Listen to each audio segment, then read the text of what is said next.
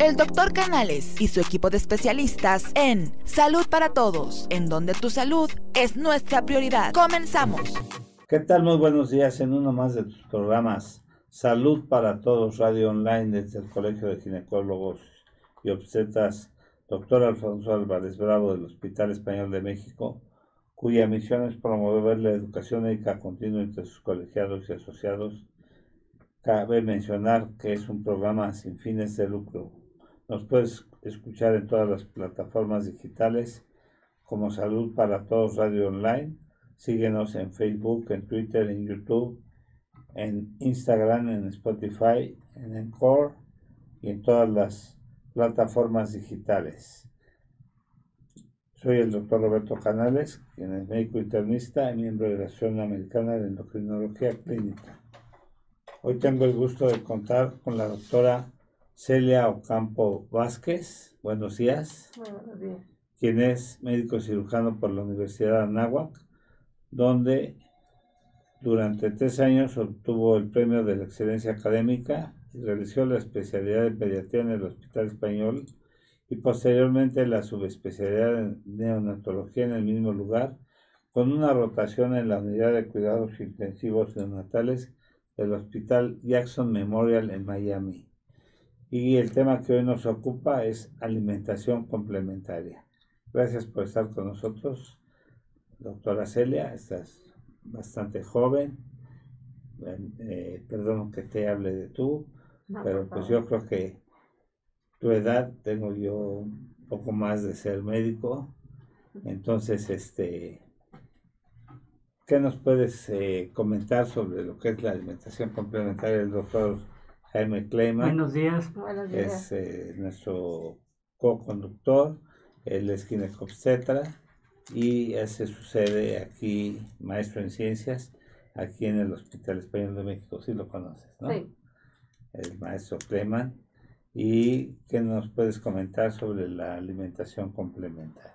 Pues primero muchas gracias por la invitación. La verdad es que es un tema que creo que es muy importante hoy en día, que ha venido a tomar mucha importancia. Eh, primero por el tema de la lactancia, ¿no? Sabemos que la lactancia es el mejor alimento para todos los niños, ¿no? Para los bebés es el alimento por excelencia. Pero ¿qué debemos saber en primer lugar? Porque es una pregunta muy frecuente de las mamás, ¿no? Eh, nos, muchos nos preguntan, ¿le podemos dar test a los bebés al inicio? ¿Les podemos dar agua? ¿Les podemos dar...? Lo primero que me gustaría dejar claro es que la lactancia por excelencia no necesita de ningún complemento antes de los seis meses, ¿no?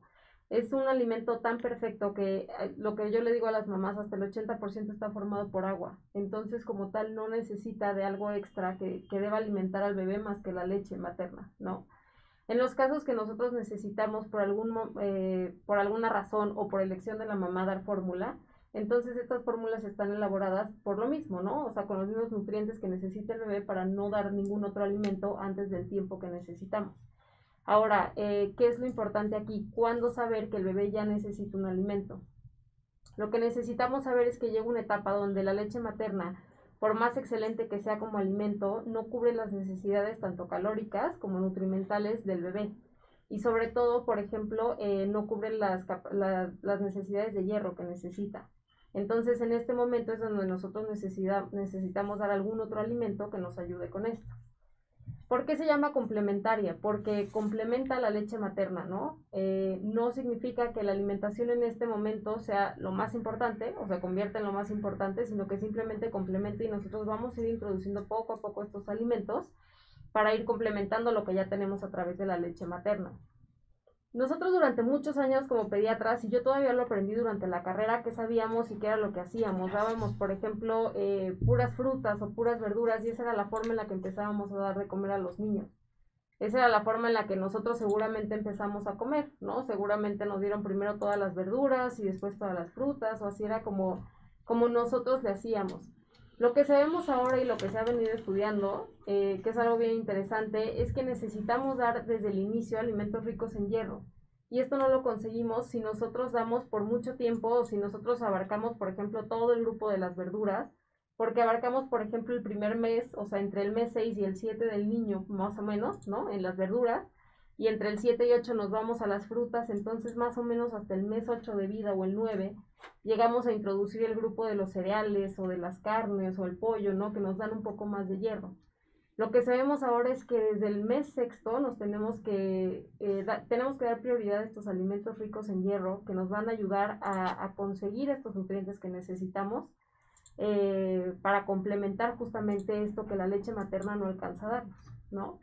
Entonces, ha habido toda una revolución en esta parte de la alimentación complementaria. La verdad es que es un tema que a mí me encanta y que me he puesto a estudiar mucho, sobre todo porque, pues como les digo, desde que yo empecé a estudiar, pues yo así aprendí también, ¿no? O sea, yo así aprendí en la consulta que a dar así, o sea, que primero el chayote y la calabaza y así, y, y después me di cuenta que la nueva tendencia era otra. Entonces ha sido interesante ver como el cambio que se ha dado en, en, en todo esto, ¿no? Eh, Ahora, la otra parte muy importante es que a veces muchos papás nos preguntan, ¿qué necesito o cómo sé que mi bebé está listo? Porque muchos a los tres meses o a los cuatro meses nos preguntan este tema de las probaditas, ¿no? Que si le pueden ir dando probaditas a los bebés. Entonces, dejar en claro cómo saber que mi bebé está listo para empezar la alimentación complementaria. Entonces, ¿qué puntos necesitamos nosotros saber? Primero saber que el sistema gastrointestinal del bebé no siempre está listo y no siempre es maduro. Entonces ese es un tema importante. Necesitamos saber que el bebé está maduro, no solo en lo gastrointestinal, sino también en lo neurológico, porque eso nos da una seguridad en el tema de la asfixia. Para esto necesitamos como varios puntos que los papás pueden hacer como una listita de decir esto ya lo tiene mi bebé, ¿no?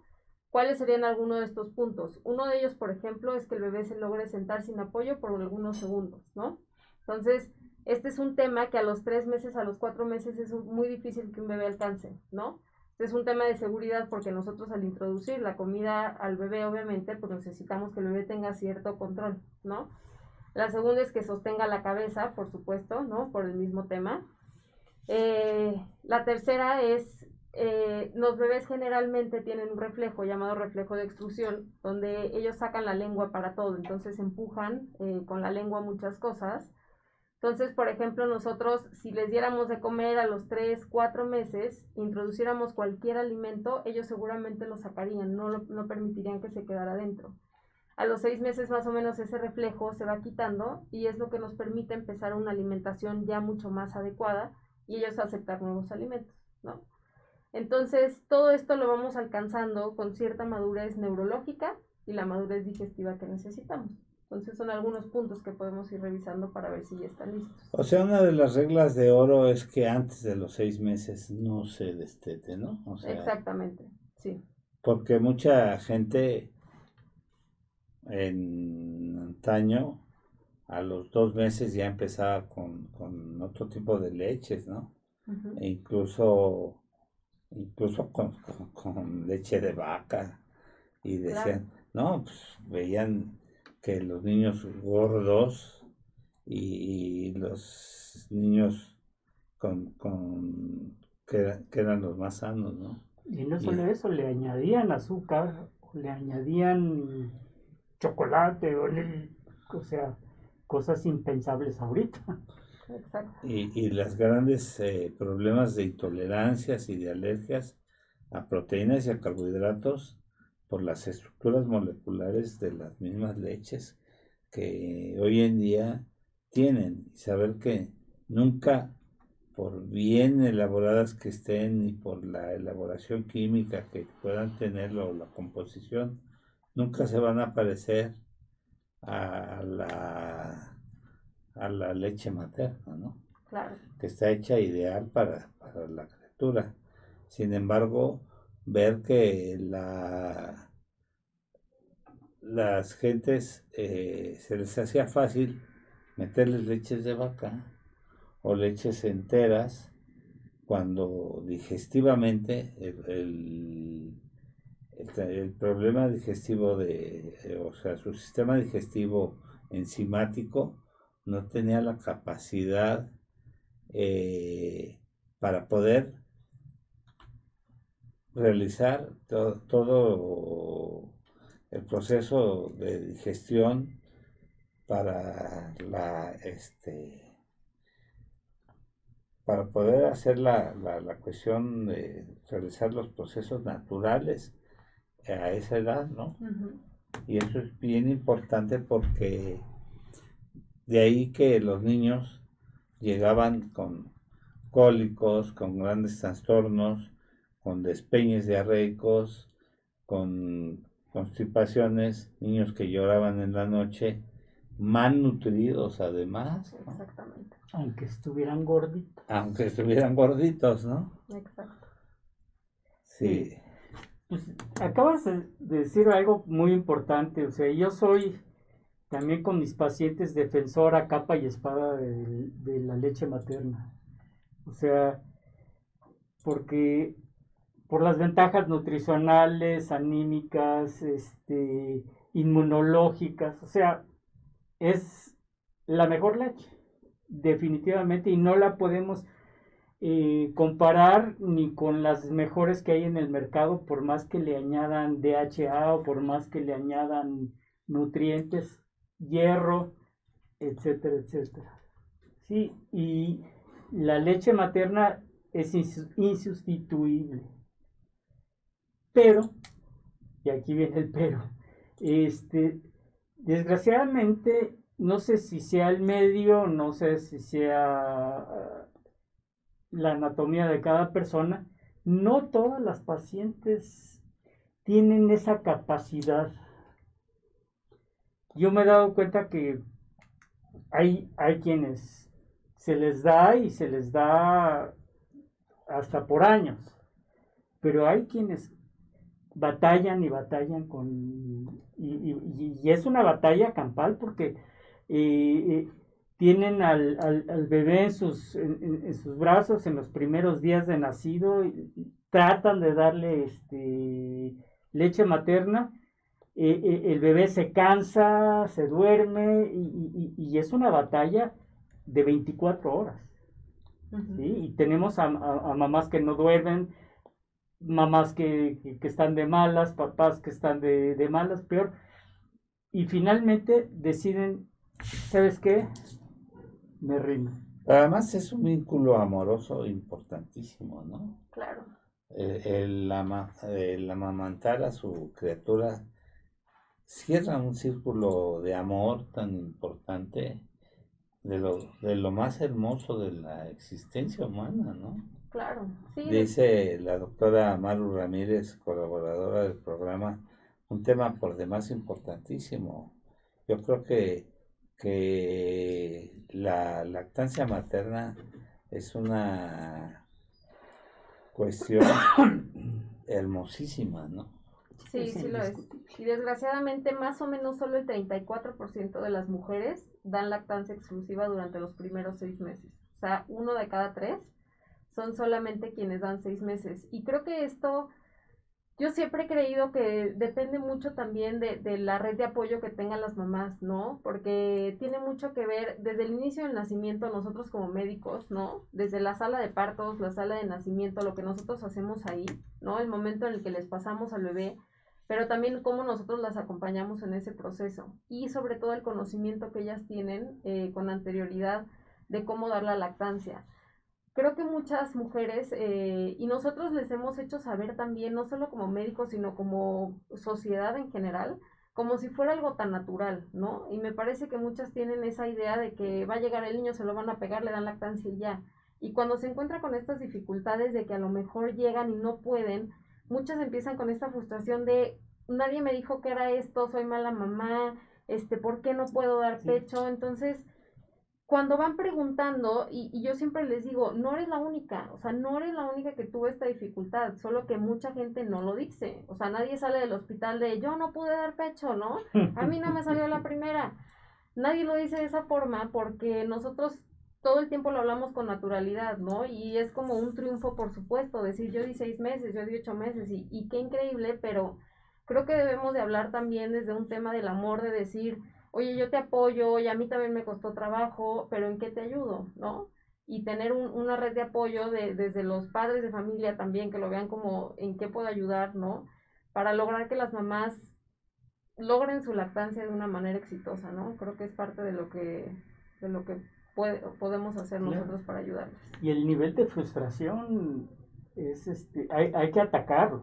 Sí. Hay que atacarlo porque definitivamente eh, tenemos pacientes que pues que se ven frustrados ante esa situación. Efectivamente, no lo dicen a los cuatro vientos, pero sí, sí están frustradas y, y, esto pues yo creo que se tiene que manejar y se tiene que manejar eh, pues a otros niveles, ¿no?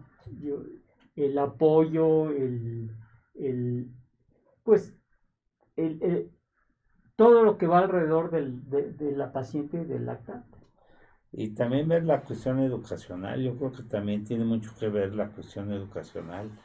Y a veces, desafortunadamente, algunas mujeres no lactan a sus bebés por la cuestión estética, ¿no? Y qué tristeza que algunas renuncian a, la lactancia porque se les van a caer los senos, van a perder eh, la anatomía y desafortunadamente me ha tocado ver algunos casos de estos y, es una gran tristeza ver que, que, renuncian al regalo más grande que les pueden dar a sus hijos, porque además les confieren a través de la lactancia, les confieren grandes beneficios inmunológicos de protección, de amor, que nadie les puede proporcionar a través de la lactancia. Sí, la verdad es que sí, yo creo que debemos de partir desde informarlas, informar y dar todo, todos los, los beneficios que, que existen, ¿no?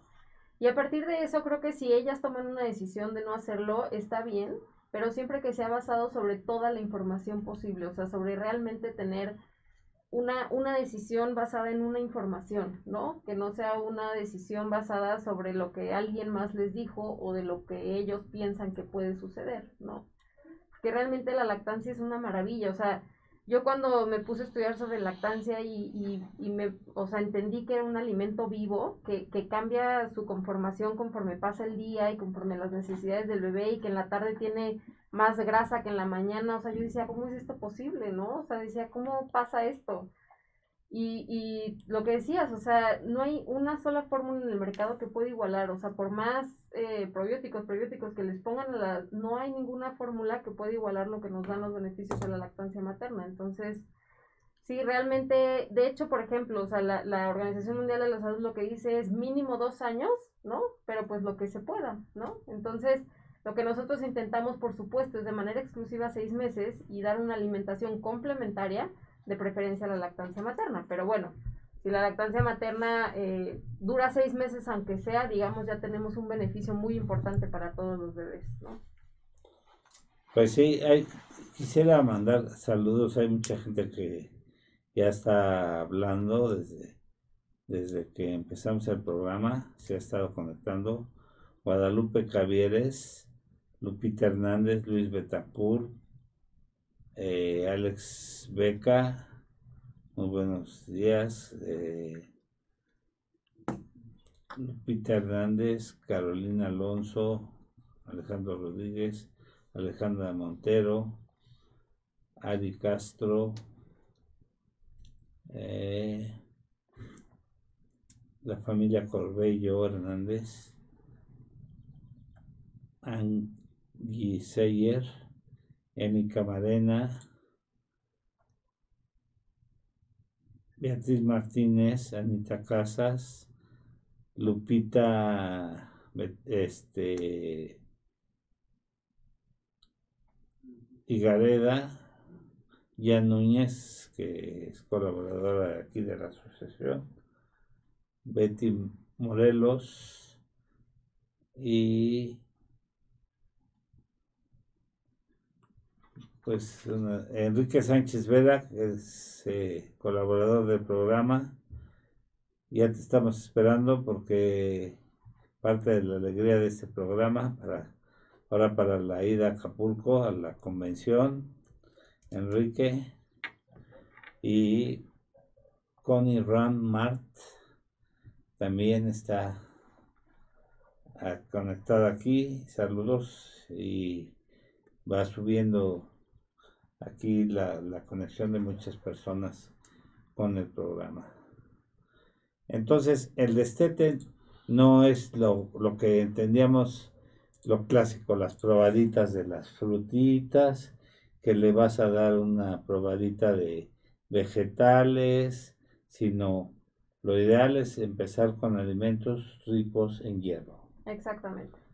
¿Cómo empiezas el destete, doctora Celia? Pues lo ideal es, digo, incluso si no quieren destetar en ese momento, es seguir con la lactancia materna más introducir los alimentos, ¿no? Eh, ¿Qué es lo que debemos de hacer? Empezar con dar pequeñas porciones y ahora hay diferentes métodos de alimentación que se conocen ahora, ¿no? Uno es el método de papillas, el tradicional que nosotros conocemos, y el otro, por ejemplo, muy conocido ahora es el baby led weaning. La diferencia cuál es, en el baby led weaning eh, los alimentos se presentan en una forma, por ejemplo, de bastón y que es lo más importante, tienen que tener ciertos elementos de seguridad. Son alimentos que aunque se presentan en forma de bastón para que el niño los tome y los lleve a su boca, deben de ser alimentos muy suavecitos que se puedan deshacer entre los dedos, siempre cociditos o algo así de manera para que estén muy suaves eh, y los niños se los llevan a la boca. ¿Qué es lo que pasa, eh, por ejemplo, los beneficios y, los contras de estas cosas, no? Los beneficios del baby led weaning es que los niños tienen la capacidad, pues ellos agarran los alimentos, ellos se los llevan a la boca, tienen eh, esta capacidad de ir con varias texturas, ¿no? Este, ver todas las consistencias. Pero por otro lado, muchos, muchas personas dicen que los niños no tienen la capacidad de saber cuánto alimentarse, ¿no? O qué alimentos llevarse. Entonces, aunque nosotros pongamos, no sé, un pedacito de verdura, un pedacito de carne, ellos no tienen la capacidad de saber cuánto están comiendo, ¿no? Eh, y la papilla, pues la papilla es el, método tradicional donde nosotros alimentamos al bebé, ¿no? Eh, ahora, de estos dos, como tenían los, los, pros y los contras y como siempre hay gente que no está de acuerdo con ninguno, salió uno tercero que se llama método Bliss. El método Bliss, ¿qué hace? Los, los alimentos que son ricos en hierro, por ejemplo la carne que era muy dura para que los bebés la agarraran y ellos se lo llevaran a la boca, los elementos estos que son ricos en hierro, los alimentos se hacen papilla y esos lo dan los papás. Y otros alimentos como las verduras, los niños los agarran y se los llevan a la boca. Entonces tenemos como esta combinación de los dos métodos, ¿no? Eh, justamente con los objetivos que nosotros queremos, introducir alimentos ricos en hierro, con las papillas, ¿no? Este, sabiendo que nosotros sí estamos alimentando al niño con lo que necesita, más dando al niño todos estos beneficios de tocar las texturas y todo lo demás, ¿no?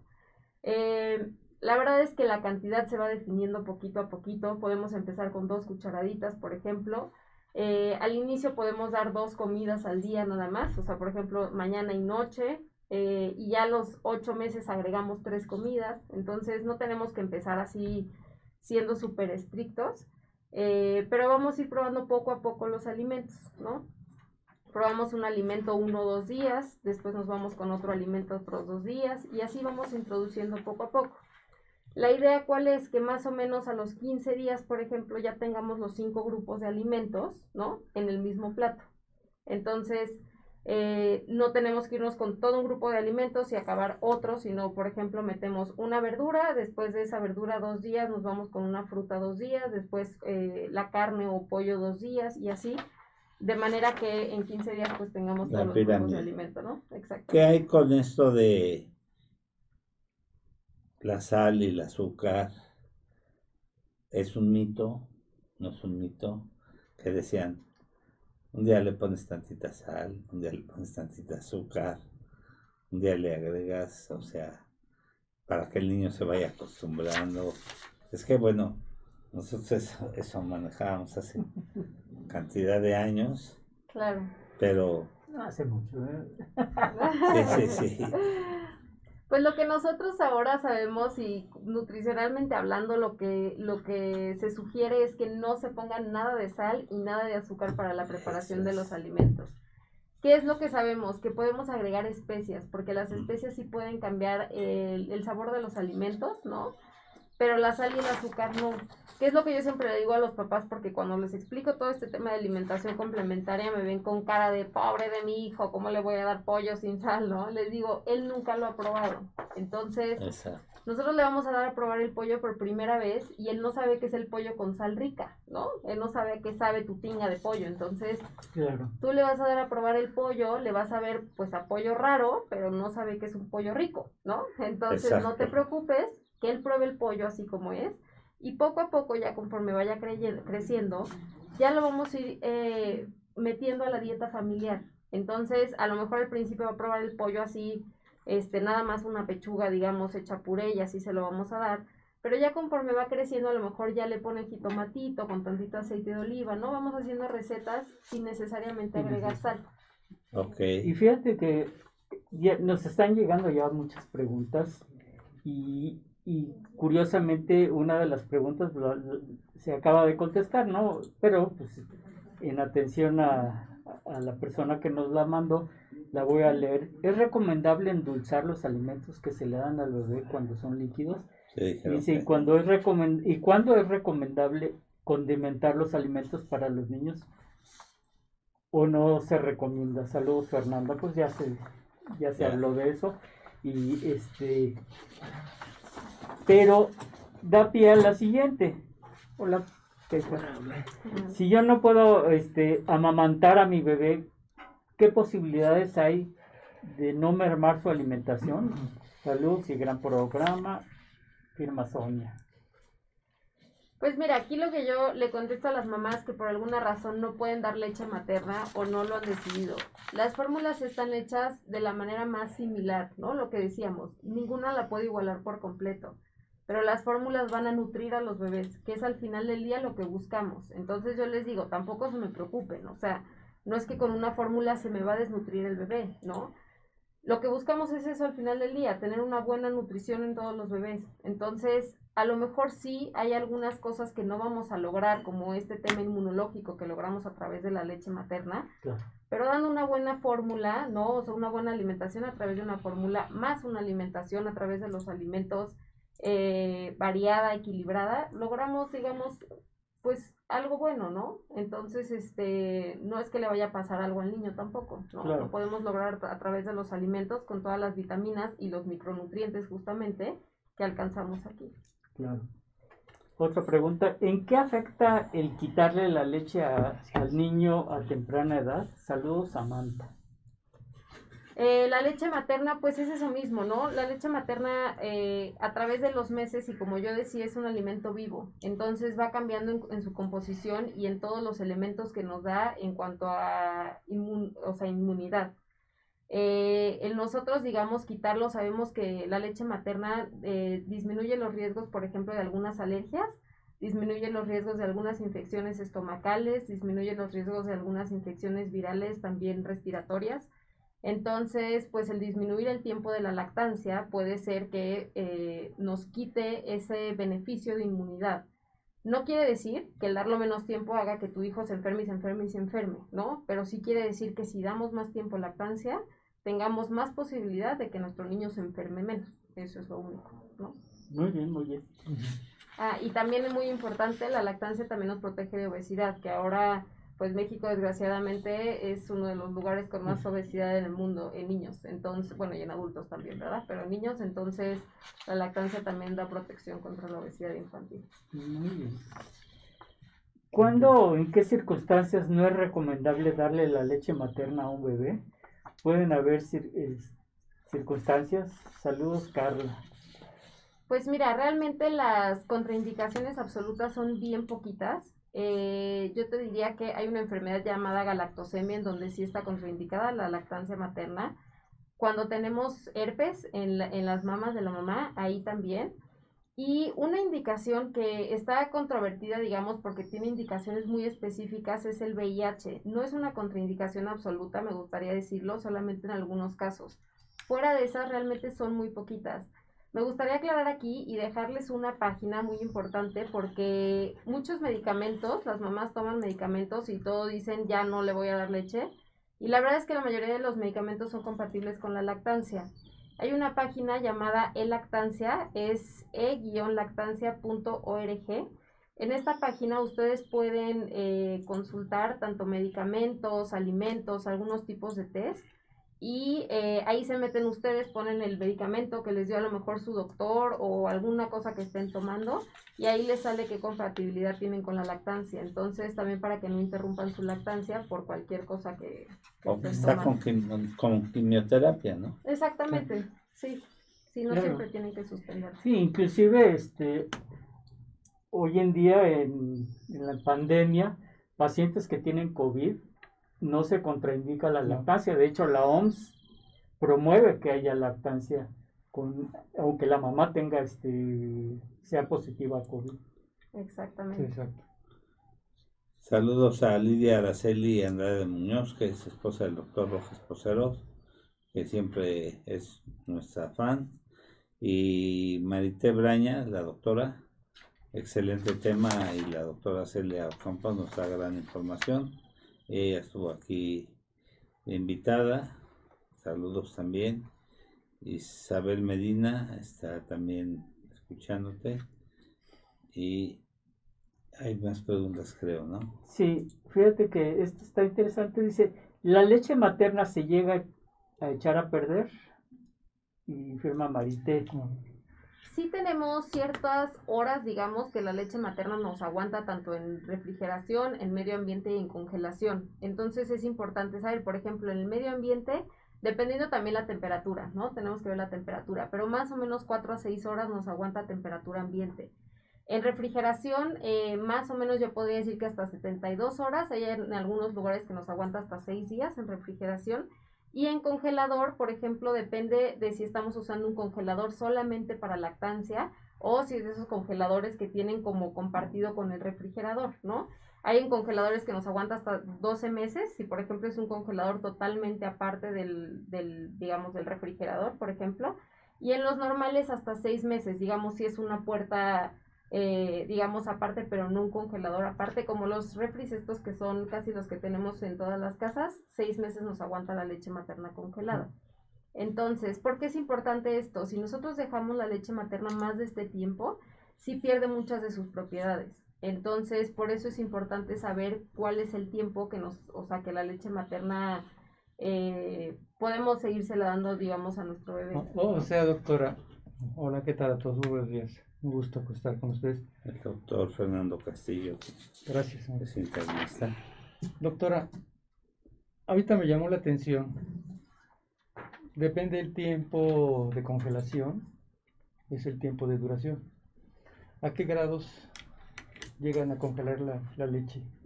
Digamos, en proporción, la recomendación en términos generales. Más o menos menos 18 grados, creo que es la, el, la temperatura. Pero los refrigeradores especiales y para un sofisticado cotidiano de en casa. Me parece que está a menos 10 grados. Me parece que es la temperatura la que lo guarda. Digamos que en casa puede soportar una temperatura con un refrigerador convencional durante una semana. Exacto. O sea, un refrigerador, digamos, de los que usamos en casa, lo único que se recomienda de los refrigeradores en casa es no dejar la leche en la puerta porque la puerta, digamos que sufre cambios de temperatura al estarla abriendo y cerrando, ¿no? Entonces, con que pongamos la leche al fondo del refrigerador, ahí nos aguanta hasta 7 días. Pero sí, se, sí, se, sí se recomienda usarla dentro de las primeras 72 horas, la que se refrigera, ¿no? Sí, no tiene sentido. Exactamente. Y una de las preguntas que nos hacen mucho las mamás que luego se extraen leche es cómo poder juntar la leche o si la pueden juntar en la misma toma. Y sí se puede juntar, pero siempre que esté a la misma temperatura, porque si no la leche también sufre estos cambios. Entonces lo que nosotros recomendamos es, si se sacan, por ejemplo, eh, menos de una onza y la siguiente toma menos de una onza, entonces es meterla al refrigerador, ¿no? Durante unas horas y ya que alcance la misma temperatura ya la pueden juntar para meterla al congelador, por ejemplo, ¿no? Entonces, sí hay varias reglas con el tema de la conservación de la leche materna, sobre todo para asegurar, digamos, ¿no? O sea, que tengamos una, pues, que conserve todas las propiedades, ¿no? Que es lo que buscamos al final del día cuando no la demos de manera directa. Bueno, seguimos con las preguntas. Este, muchas gracias por sus preguntas. Ya saben que nos la pueden mandar este, a nuestros teléfonos, al chat que lo, lo, vamos a poner al ratito. Y dice otra pregunta, ¿por qué y en qué consiste que una mujer no pueda amamantar? ¿Hay alguna razón? Nos pregunta Alison. Pues mira, eh, yo creo que tiene que ver con muchos factores. Eh, hay muchos factores, empezando con lo que yo decía de la red de apoyo. Eh, hay muchos factores en la falta de información también. Eh, hay muchos factores. Si tú me preguntas, eh, o no sé si la pregunta, digamos, enfocada a si realmente existe una causa fisiológica de que no puedan amamantar. Sí existe algo que se llama hipogalactia, que significa que no producen leche, pero la verdad es que la cantidad de mamás que tienen esto es mínima. O sea, es muy pequeñita la cantidad de mamás que realmente no tienen leche. ¿Por qué? Eh, algo que me gustaría aclarar es que las mamás, eh, todas las embarazadas, digamos, la leche la producen desde el segundo trimestre. Entonces, no es que al momento del nacimiento se produzca la leche, sino que nosotros durante el embarazo, todos los cambios fisiológicos que vamos llevando, se va produciendo la leche. Entonces, al momento del nacimiento, ustedes ya tienen leche y necesitamos obviamente de muchas cosas, incluyendo la succión del bebé, para que nosotros lo podamos alimentar, ¿no? O sea, tienen que bajar algunas hormonas, tiene que eh, la estimulación del bebé y entonces se va haciendo la producción. Así Entonces, realmente como tal, las enfermedades de las mamás son bien poquitas las causas realmente fisiológicas que no dejan amamantar. Es más, yo creo muchos factores externos, la falta de información y sobre todo de, de apoyo eh, para lograr la lactancia. Yo creo que es más eso. Sí, por ejemplo, hay pacientes que, que tienen estrías en el pezón y que de repente el bebé está succionando y, y, está sangrando a la paciente, de repente el, bebé este, empieza a succionar sangre de la mamá. y, después de repente vomita el bebé sangre, la mamá se, se, espanta. porque piensa que la sangre es del bebé, siendo que la sangre que, que, vomitó el bebé es sangre del pezón de la mamá. No es una contraindicación absoluta, pero sí tenemos que tratar eso, esas, este, esas estrías para que tenga este, una buena lactancia. Y yo creo que es todo esto se resume a lo que acabas de decir, si es una cuestión de educación de, de, de, de, la mamá. Nadie nos, los bebés no llegan con su manual, manual ¿verdad? Exacto. Y, y, y, y, bueno, pues todos fuimos primerizos, todos este, sufrimos de alguna u otra forma este tipo de cosas, pero como... Extraer la leche ahí en esos casos. Como dice Celia, no, o sea, es realmente este, poca, poca la gente y que se le contraindique el, el que tenga una lactancia. además la leche se va estimulando conforme va viendo la, la succión. ¿no? y, también lo, que se había comentado, ¿no? Por ejemplo, aquellas madres que dicen que no tienen pezón, lo que comentó la vez pasada, que no lo justifica prácticamente, no, Eso, no, no lo evita. Hay maneras de poderlo hacer. el pezón umbilicado, ¿no? Que se había comentado anatómicamente. Deben de lactar. Exacto. Porque claro, muchas madres lo justifican de esa manera. Sí. ¿Verdad? Sí, y, y también por la creencia de, de que tienen de inicio, ¿no? De, por ejemplo, pezón plano, ay, tienes el pezón plano, no puedes amamantar, es al contrario, ¿no? Explicarles que el agarre no depende del pezón, que tiene más que ver con eso. La técnica. Pero ayudarles, ayudarles a, generar un buen agarre, porque si solo les decimos, no, si puedes amamantar, ándale, vas, pégate al bebé, pues no, no es simple. y, los bebés tienen una capacidad de, de, succión tremenda, sí, y doctora, lo que estábamos comentando, ¿no? También que eh, la mordedura o, la masticadura, digamos, esa lesión que sufre la glándula mamaria, el pezón, ese daño, esa, lesión es por mala técnica. Sí, exactamente. Sí, todas las grietas que se forman y todo esto, generalmente es por mala técnica. Entonces las mamás quedan muy lastimadas y la única forma de resolverlo es con un buen agarre. Pero obviamente este, necesitamos curar a la mamá también generar un buen agarre y esto es muy doloroso para las mamás también en ocasiones, ¿no? O sea, sí hay mamás que con lágrimas y lágrimas cada que dan de comer porque en lo que se curan, de todos modos, esas grietas, pues es un dolor insoportable. Y fíjate que yo lo que hago con mis pacientes cuando, cuando las voy a dar de alta, ya sea que hayan terminado con un parto o con una cesárea, siempre me tomo unos minutitos precisamente para hablar sobre la lactancia. Y, es importante, independientemente de cada cuándo y todo, que, muchas veces muchos están a favor de, de, de, que el, ¿cómo se llama? De que el niño lo, lo, tome cada vez que, que quiera, A libre demanda. a Libre demanda. Independientemente de eso, las medidas higiénicas, ¿no? O sea, el limpiar el pezón antes y después de, de amamantar, Claro. porque también tenemos que recordar que eh, eh, eh, el bebito tiene eh, en su, ya en su boquita bacterias mismas que se van a quedar en la piel de la mamá Exacto. y esas van a propiciar la formación de estas grietas. Entonces, si, si nos tomamos dos minutos antes de dar de alta a la paciente y le, y le explicamos que debe de hacerse un aseo antes y después de, de lactar a su bebé, y eh, tips, vamos a llamarle, de, de- cómo hacerle, porque como le, le dije una vez a una paciente, tu bebé o respira o mama. Las dos cosas no lo pueden hacer. Y, tienen eh, eh, el- la piel de la paciente aquí no puede respirar el bebé. O sea, son detalles que en un momento dado tenemos que fijarnos. ¿Por qué mi bebé no quiere lactar? Bueno, pues ¿cómo va a lactar si, si no puede ni respirar? O se, lo, o se lo acuestan en la noche y se Y quedan se dormidas ahí. ahí y el bebé. Cosa que es peligrosísima. Sí. Sí, son, son cosas La muy, muy- broncoaspiración, ¿no? De alguna manera broncoaspira. No, o, Por malas o lo- sí, Sí, es muy frecuente pueden- que se presenten problemas de broncoaspiración en los bebés por malas Sí, técnicas. por mala técnica. Pero más que nada también la inhibición respiratoria, Exacto. porque se quedan dormidas por el agotamiento, o sea, no porque lo estén buscando, pero que se quedan ahí con la criatura. y el Y bebé no pues- les gaste Y, para y allá. y sobre todo hablando de la broncoaspiración, doctora, la experta que eres, ok, ya le diste de amamantar a tu bebé con una buena técnica.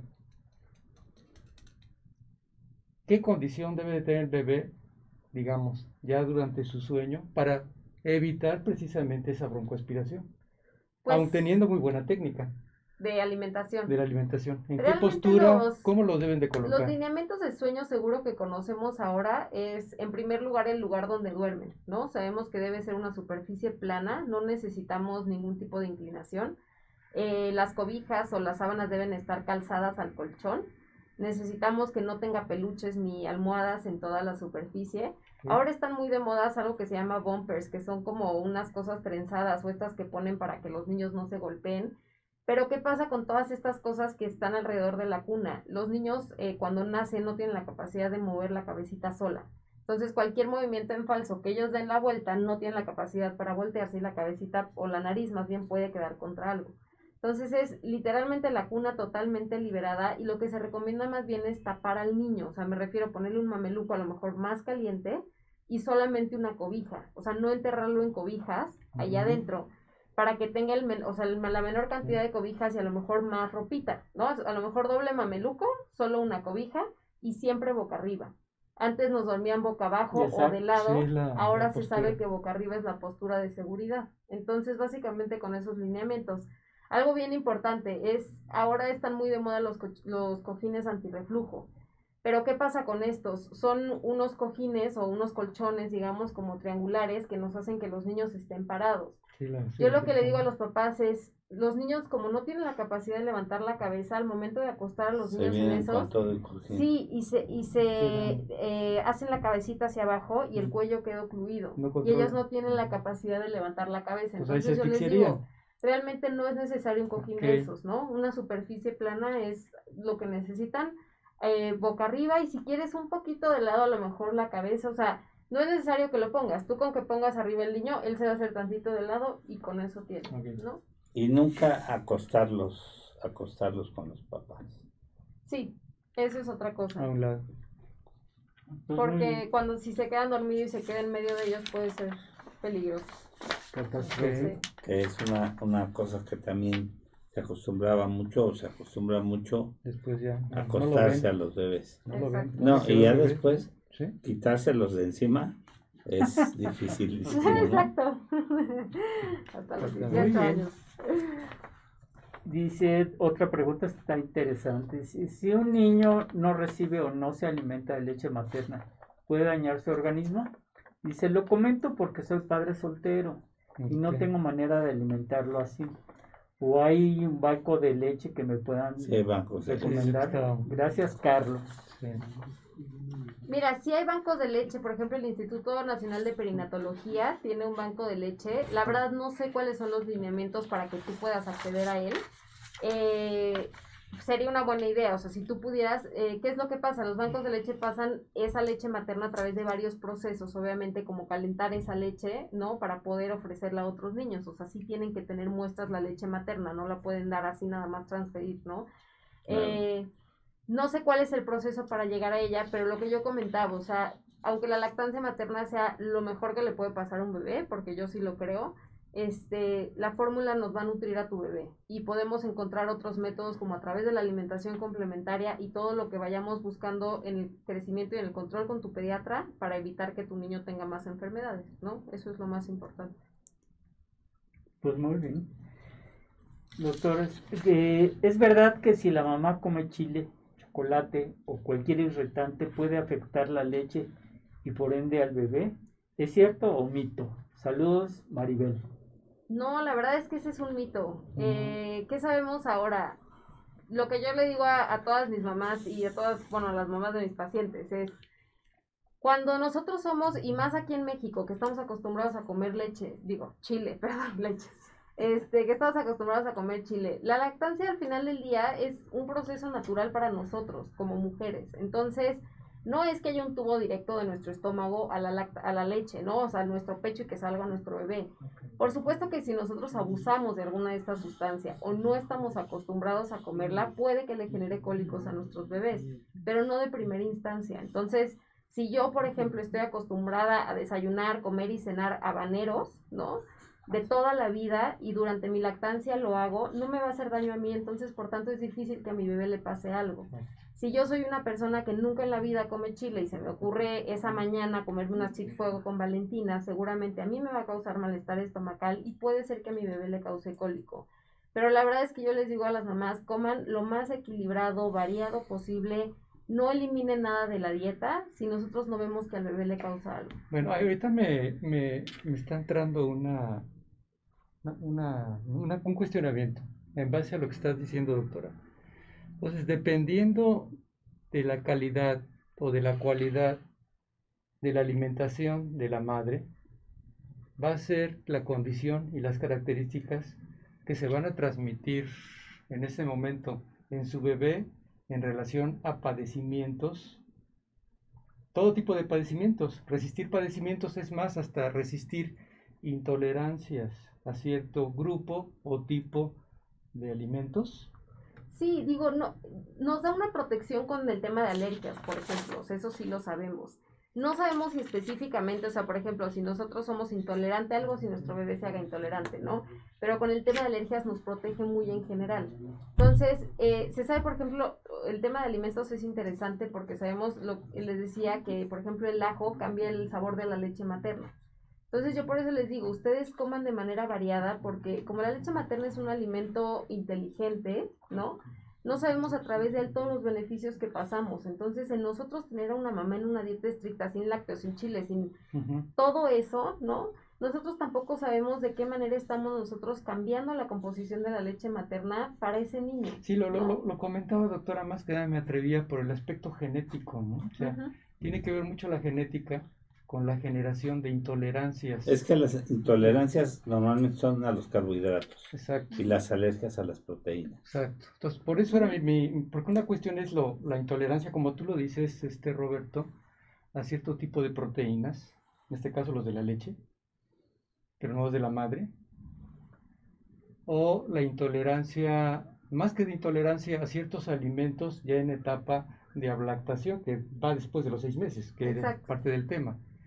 Y otra cosa, lo que sí realmente está a- a- a- aseverando este Roberto, compañero, una cosa es una alteración de tipo metabólico por carencia de ciertas enzimas o Y sustancias lo vemos mucho para, con la lactosa, ¿no? para, para metabolizar o, o poder Con la- absorber con los- la leche, en este caso Exacto, la, lactosa. falta de lactasa. Y, Que y es otro y tema. está por salir una, Es una otro leche tema y diferente.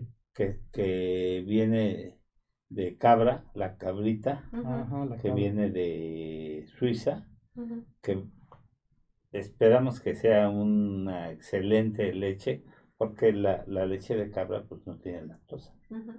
Y, y esperamos que, que sea una excelente leche. En Estados Unidos se usa mucho como una excelente opción. Este, pues yo creo que va a ser una herramienta terapéutica para ustedes muy buena, porque en Estados Unidos se usa mucho la leche de cabra como una opción para las intolerantes a la lactosa. Que ahí encuentras las, las tabletas para la gente que es intolerante a la lactosa, Sí. pero aquí no se encuentra. Bueno, Ah, que no. ahorita, ahorita hablando de las leches también, ya, ya últimamente las fórmulas también Es están ya no, ya están evitando quitar la, la, la, la- deslactosarla, ¿verdad? Ya le Sí. están agregando la enzima prácticamente para Exacto. que digieran los alimentos. Dice Maru, Porque esto ha producido muchas intolerancias. a la- ahorita lo que estás y han aumentado. Roberto. Dice Maru que, que puede comer de postres un niño alérgico al gluten, doctora. Pues tenemos que quitar todo el trigo. O sea, tendríamos que buscar alimentos y sobre todo ahí es bien importante saber leer las etiquetas. Porque las etiquetas mucha ve- muchas veces, sobre todo en los ingredientes, Es que casi nadie sabe leer las etiquetas, ¿eh? exactamente. No, no. Ese es un tema bien Es importante, tema. la verdad. Bueno, pero también decirles qué contiene gluten, Exactamente. porque pues no saben qué es el gluten. Exacto. Sí, todo lo que contenga trigo, pero sí en las etiquetas, o sea, pero por ejemplo ahí le puedes ofrecer algo de fruta, ¿no? Por ejemplo, no siempre tiene que ser algo, digamos, elaborado, sino algo de fruta. O puedes usar harina de otro tipo que no tenga nada de trigo, ¿no? O sea, hacer algo con harina de almendra, por ejemplo, ¿no? Elaborar algún, algún postre con este tipo de cosas. Sí contesta eso, Maru, este, tu pregunta. Porque además, por ejemplo, eh, se supone que, que la almendra este, se produce más en Europa, pero sabemos que California es el productor número uno de almendras en el mundo. Semillas. Y ahora hay tantos postres con harina de almendra, con harina de avena. Leche de almendra, ¿no? Exacto, leche de almendra. No, sí. y, y hablando Y, de y ese sin, tema, y sin glucosa. sí, y hablando de ese tema, eh, hablando precisamente ahorita de la alimentación infantil, ¿verdad? Se exime totalmente todas las semillas antes del año para evitar ese tipo de intolerancias o alergias en Antes- un momento determinado. Antes se sabía que sí. comentando. O la soya. Antes se pensaba que sí. Antes, de hecho, todos los alimentos como el huevo, eh, por ejemplo, el pescado, todo eso lo introducíamos después del año. Ahora, de hecho, sabemos que introducirlo a partir de los seis meses disminuye el riesgo de alergias alimentarias. Entonces, a partir de los seis meses está establecido introducir todos esos alimentos.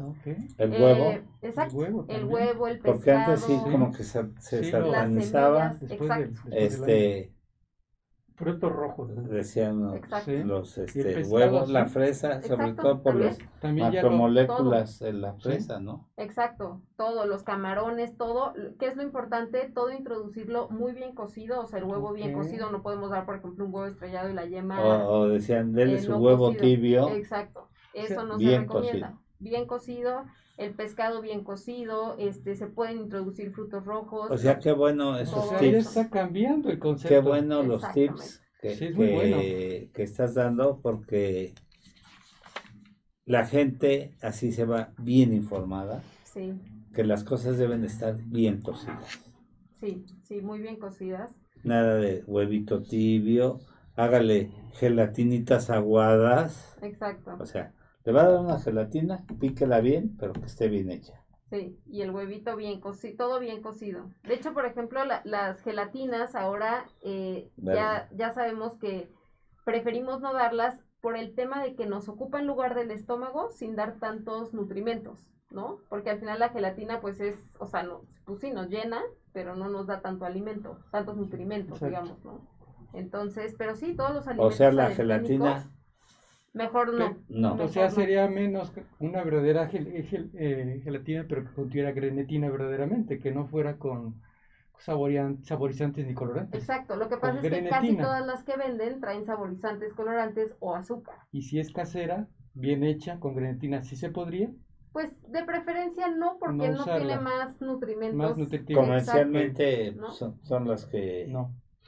O y de, sea, lo- de- de los alimentos alergénicos, por ejemplo, muchos nos preguntan cómo introducir, por ejemplo, el cacahuate, la almendra. ¿Por qué? Porque dar cacahuates, la manera circular de los cacahuates o la manera de la almendra es peligroso darlo así tal cual a un niño chiquito por el riesgo de atragantamiento. Entonces, estos alimentos los debemos presentar en cremas, o sea, las cremas de maní y la crema de almendra. Ahora, en esto también yo siempre les digo a los papás, hay que leer las etiquetas. Si nosotros volteamos dos diferentes cremas de cacahuate, por ejemplo, en el súper, vamos a ver que una trae más de 40 eh, ingredientes, ¿no? Incluyendo azúcar, sal, bla, bla, bla, y así 40. Y hay algunas, por ejemplo, este, que venden ya, exactamente, que tienen solamente almendra, solamente cacahuate, y se van a fijar, solamente hay que darle la vuelta, y estas son las que recomendamos. Y fíjate que hay más alérgicas, o sea, al cacahuate que al cacahuate. Exacto. Al más el cacahuate. Sí, la verdad es que yo de hecho cuando empecé a estudiar pediatría salió este estudio en Israel sobre el cacahuate y la introducción temprana y yo cuando lo leí la primera vez dije, ay, qué raro, ¿no? Qué miedo darle cacahuate a un bebé a los seis meses y acabando la carrera, acabando pediatría, acabando neonatología, nos dimos cuenta que realmente funcionaba. Y ahora nosotros introducimos de manera temprana el cacahuate en crema de cacahuate sin azúcar ni sal, o sea, siempre buscando estas cremas que ya son más naturales. Este, y la o hacerla en casa, ¿no? O sea, triturar el, el cacahuate y, y ponerle y hacer una pastita. Exactamente, sí. Tengo un hijo que, que estudió este, la maestría en, en, la Universidad de Stanford y tenía un compañero que, era alérgico al cacahuate. Y entonces siempre traía su adrenalina, ¿no? Claro. cardíaca. Porque desafortunadamente en la, cocina, pues hay veces que algún, eh, algún alimento, sin saber, le daban que traía cacahuate y él se ponía grave y se ponía, siempre traía. De hecho, tuve la oportunidad de, de traerme en alguna ocasión este varias adrenalinas para aplicación intracardíaca y allá en, el hospital de Stanford lo, lo, fueron desensibilizando. Le fueron haciendo sus, sus vacunas. Y, y, actualmente ya él ya puede comer cacahuetes. Y mi hijo llegó a, estudiar a una universidad, él con una rinitis alérgica a los árboles, sobre todo al pino, donde el símbolo de Stanford es un árbol. Ah, sí.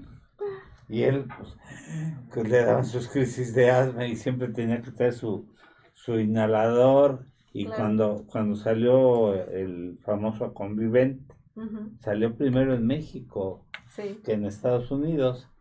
Entonces, pues yo se los mandaba de aquí y ya decía, pues en tales ciudades allá para que tu seguro te los manden. Y ya, este, pero siempre tenía que, y ya lo fueron desensibilizando. curioso, a él le, aunque siempre lo trae en la bolsa, le, le da cuando viene a México. Sí, claro, ya Por la contaminación.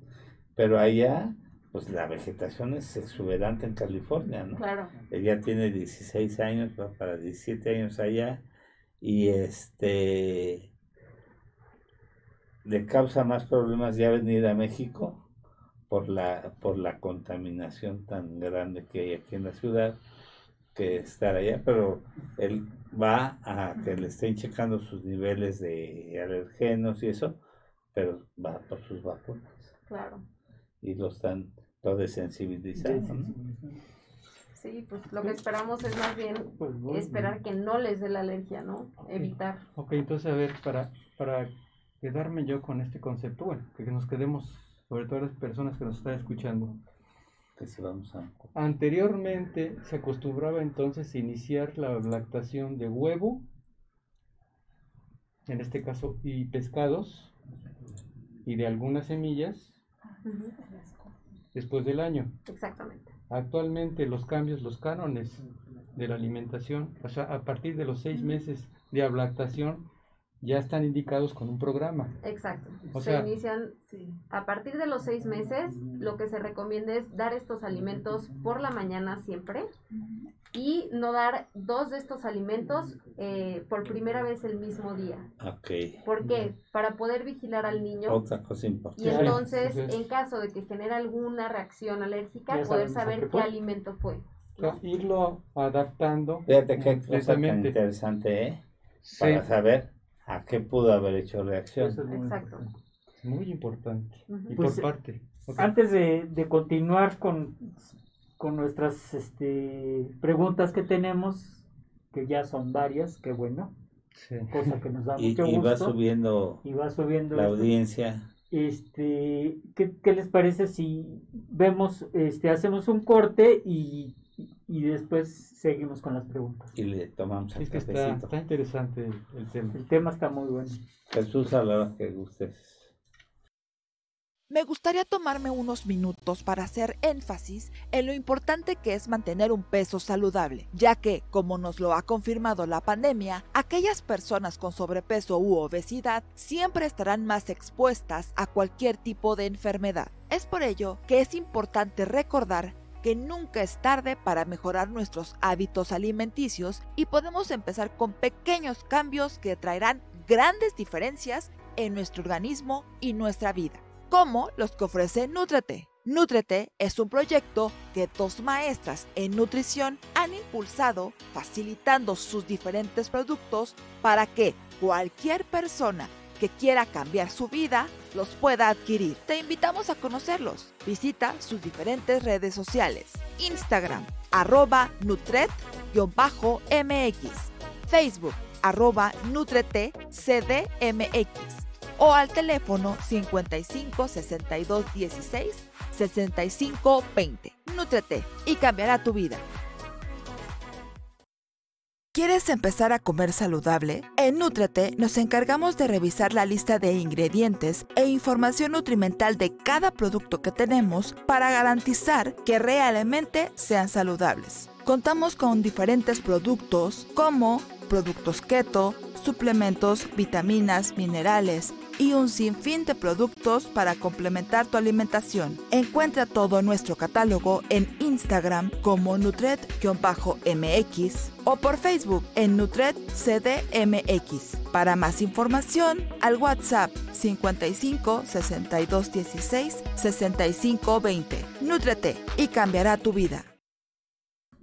Pues continuamos con nuestra este, invitada el día de hoy, la doctora Celia Ocampo Vázquez. Y antes de, de darle la palabra, bueno, pues este, aprovecho para invitar a toda la comunidad médica este, al eh, el evento que vamos a tener el 20 de mayo en Acapulco. Este evento es, es parte de los festejos de los 50 años del colegio, el cual presido y en el que pues vamos a tener varias este, conferencias, las vamos a tener por vía virtual, pero el- el- aunque tengamos las conferencias por vía virtual, pues vamos a estar presentes del 20 al 23 de mayo en Acapulco. En el, en el hotel este Mundo Imperial para quien guste eh, tenemos este se pueden comunicar a, a las oficinas del colegio o con un servidor y eh, Hay que dar el teléfono, ¿no? el teléfono de, está ahí no en el tríptico Ah, ok. si no este aquí en el banner de abajo vienen nuestros teléfonos cualquier cosa se pueden comunicar con nosotros Para que también vaya la doctora Celia Ocampo. Claro. vamos, ya estamos preparando nuestros bikinis, monokinis este, y demás implementos para, para estar listos ahí en Acapulco. Pues continuamos, este, doctora Celia. Este, fíjate que nos siguen llegando varias preguntas, hay unas muy buenas. Y este, Vamos a continuar. ¿Cuándo es recomendable quitar la lactancia en un menor? Gracias. Nos pregunta Alicia. Y esto va, va de la mano a que eh, a varias cosas, ¿no? Eh, efectivamente, ni muy temprano, pero tampoco muy tarde, ¿no? O sea, vemos niños de 4 o 5 años este, que, que- Debe ser. que le piden a la mamá y ya saben, ya tienen dientes, ya la muerte. Sí, están colgados. Exactamente. Y ese Entonces, es el... ¿qué parámetros podemos, este, complejo de Edipo?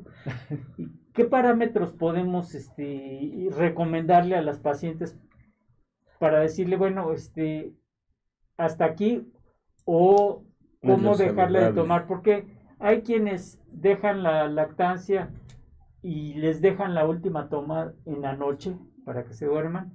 Y ya el, más que la cuestión nutricional viene siendo la cuestión lúdica de- del- del bebé, del niño. Entonces, Es este, ¿cuál sería, es cuál sería la, el- el- frecuente. lo que recomiendas en un momento dado para que o, o se deje de un tajo o se vaya quitando eh, en forma periódica? Claro. Ahorita, ahorita que estás. Bueno, ok. Que, doctora, Porque hay un parámetro de la OMS, ¿no? Sí, Sí. la OMS recomienda hasta los dos años o más, eso es lo que dice, ¿no? Hasta los dos años o más. Entonces, eh, ¿qué es lo que yo creo? La verdad es que a partir de los dos años ya depende de la mamá y del bebé, o sea, del vínculo que se genera en el momento en el que se quiere detener la lactancia. Como tal, la verdad es que no, no se ha visto que a partir de algún punto, o sea, yo, que yo te dijera, a partir de los tres años la lactancia o la leche materna ya disminuye sus nutrimentos, ¿no? O a partir de, no, no sabemos que la lactancia baje la calidad en algún punto.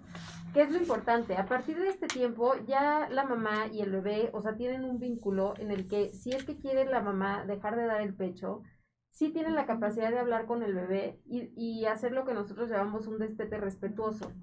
Yo no recomiendo hacerlo de tajo y así de un día a otro decirle como, no, ya vete, o empujarlo, o decirle, no, ya no, no, o meterle la mamila, o... ¿Por qué? Porque al final del día lo que decíamos, ¿no? La lactancia es un vínculo increíble con el bebé. Entonces, cuando hablamos de lactancia no solo hablamos de alimentación, hablamos de algo más, ¿no? Hablamos de apapacho, hablamos de, que, de una cercanía. Entonces, en nosotros eh, quitar de tajo la lactancia, quitamos algo más que la alimentación que damos a través de ella, ¿no? ¿Qué se recomienda? Ir quitando a lo mejor de toma en toma, pero yo lo que les digo, cuando ya sus niños tienen eh, más de estas edades, pueden hablar con ellos y decirles, oye, ya, ya estás grande, ¿no? Este, ya puedes tomar leche a través de, o vamos a empezar con otros alimentos, ¿no? Y hacerlo de una forma paulatina, quitando tomas y poco a poco irlo haciendo así, ¿no? Hasta que se quite. Bueno, y, y también eh, eh, al respecto por lo mismo, respecto, porque desafortunadamente si se deja a los niños largo tiempo, cuando ya no es tan necesario, digamos, o necesario, o muy necesario, desafortunadamente empezamos a ver otro tipo de consecuencias y de problemas en la deformación mm, eh, maxilofacial en su tipo de arcada. Entonces empieza a tener distorsiones en los crecimientos y desproporción de los arcos de crecimiento. Y van a venir más adelante problemas Con el oclusales. El tener mucho tiempo, por ejemplo, el, el, el biberón, ¿sí? el tener el chupón, ya hay diente y viene deformación. Entonces sería el equivalente al niño que no des- desteta en una etapa que ya le corresponde, meter la mamila y viene la deformación por el chupón. Entonces vienen las consecuencias, no nada más sería a nivel bucal, sino a nivel de la columna cervical y a nivel de la columna dorsal. Los nuevos lineamientos, hay una especialidad precisamente que se dedica hoy en día, que concreta todos estos aspectos, en donde se ha visto la repercusión a nivel sistémico. Entonces, por eso es muy importante considerar un destete pronto y a tiempo. Claro, la aceptable y la condición lo dice la OMS, ¿no? De un año a dos años. Pero el promedio, ya cuando tiene la primera dentición o vienen los primeros dientes, ahí es donde hay que tener mucho cuidado, porque vendrían las consecuencias posteriores. O sea, creo que esa parte no se ha considerado de la manera muy importante. Hoy en día hay que considerarla, porque se la van a ver con problemas mayores más adelante. Claro, lo que nosotros eh, sugerimos, por ejemplo, es el biberón. O sea, de hecho, nosotros, algo de lo que no había platicado era, eh, a partir de los seis meses nosotros iniciamos también a dar agua, agua natural. Eh, conjunto con los alimentos, ahí sí introducimos el, el tan famosa agua que quieren dar desde el mes de edad, ¿no? Ahora sí empezamos a dar agua natural. Entonces, lo que nosotros decimos es, la leche que vamos a dar, ya sea, si damos pecho, pues entonces dar la leche a través del pecho, ¿no? Si estamos dando fórmula o vamos a dar la leche materna a través de biberón, entonces damos la leche en biberón y el agua en un vasito o en otra cosa que no sea biberón. ¿Por qué? Para que al llegar al año logremos hacer esta transición y a partir del año lo ideal es que los niños ya no usen biberón. Entonces, eh, intentamos, o sea, todo lo que no sea leche, no darlo en biberón para hacer esta transición, incluso al año de edad.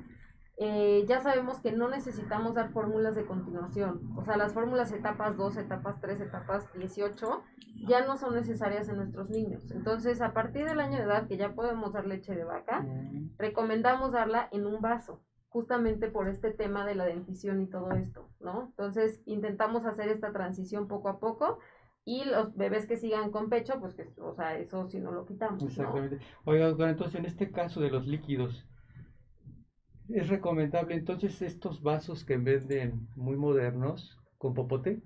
Sí, con popote sí. Sí son recomendables, los podemos, o sea, podemos dar el agua a través de popote o un vaso de boca ancha, literalmente abierto. A veces usamos incluso los vasos tequileros.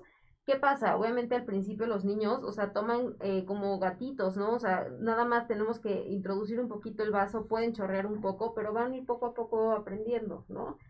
Si nosotros damos todo el agua a través de biberón, todos los líquidos a través de biberón, nunca vamos a lograr esa transición. Entonces, poco a poco vamos ofreciendo a través de un vaco- vaso de boca ancha o a través del popote y los niños van aprendiendo. Hay, hay vasitos, ¿no? Hay vasitos que tienen inclusive la, la, la- Están así, de de 360 grados, ¿eso o sea, tienen como una tapita Sí. Ajá. y en la tapita tienen, eh, no es no especialmente un popote, pero sí, Sí. tienen como una, una boquita Con eh, hoyitos. eh, con hoyitos que, que sí pueden y no y evitan que se chorree hacia, hacia los lados. Sí, también hay unos de 360 grados que pueden tomar por cualquier parte para evitar que se chorreen. Se sellan, Exacto. son automáticos. Son Exacto. muy sofisticados. Sí, claro. Ya es otro tipo de... de, de- Ahorita estaba pensando que pues vamos a tenernos que entrenar con los vasos tequileros ahí en Acapulco, ¿no?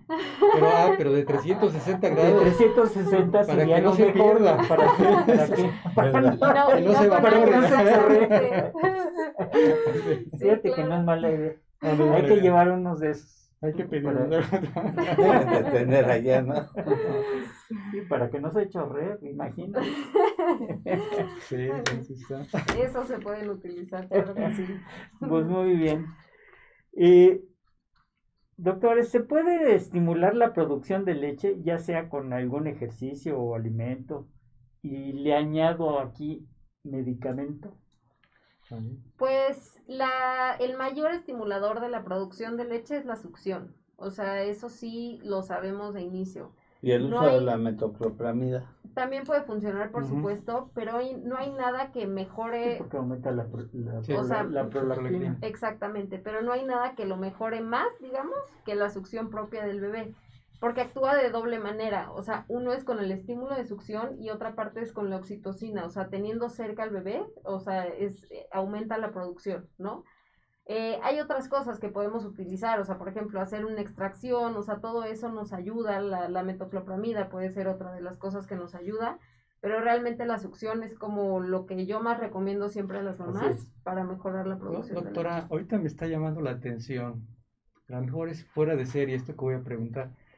La madre, para que sea productora, tiene que estimularle al bebé, pero hay una alimentación propia o especial hoy en día que se haya investigado que estimula más la El, producción el- de el leche. pulquito, la, la cerveza.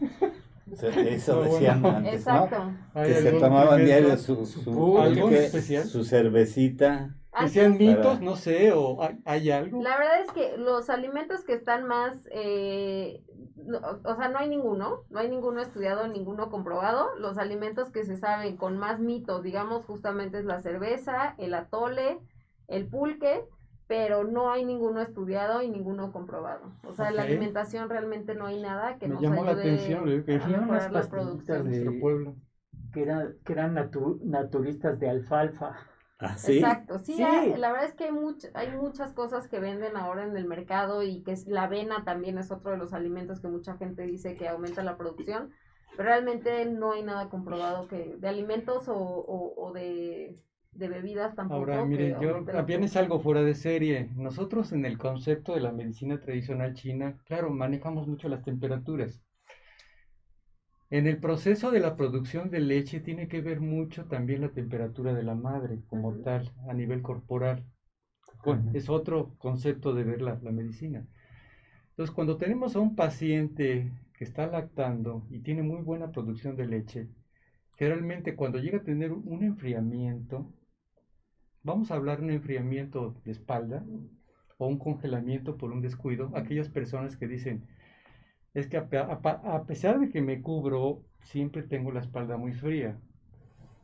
Y en la medicina antigua, en la medicina tradicional, por generación, entonces lo que acostumbraban es calentar esas regiones para producir más leche. Se cortó la transmisión. Entonces, es un agregado cultural, digamos. No estoy hablando de algo característicamente científico, pero estamos hablando de un concepto que las temperaturas locales tienen que ver mucho con la producción de leche.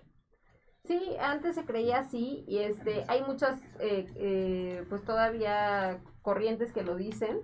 No hay, o sea, nosotros no, no sabemos como tal o, recomendamos a la mamá una temperatura específica, ¿no? Este, realmente para la producción de leche, pero pues sí, digo que mantengan su temperatura normal, ¿no? Cuidarse la espalda, digamos. Claro, sí. Lo que sí se sabe, por ejemplo, que es algo bien interesante es, eh, hay unos nervios que están justamente al lado de la columna, que a veces las mamás que tienen poca, poca producción, el hacerles masaje en, ahí al lado de la columna puede estimular eh, la producción de leche, ¿no? Claro, en medicina china existen también técnicas para ayudar a favorecer la producción de leche. Bueno, ya son más técnicas sofisticadas. Muchas gracias. Pero estamos hablando de otro tema. Pero bueno. les voy a comentar un caso muy interesante de una paciente que, que este, me llegó con problemas de deglución. Entonces, este, una paciente 40, menos de 40 años, le mando metoclopramida y este, con un busto prominente y resuelve el problema y como a los tres meses este, llega asustadísima con, con un ultrasonido de, de mamas y ya se había hecho una mastografía porque empezó con galactor y, y, asustadísima ya había ido a ver a un par de médicos y ya le habían dicho mil cosas obviamente era un virus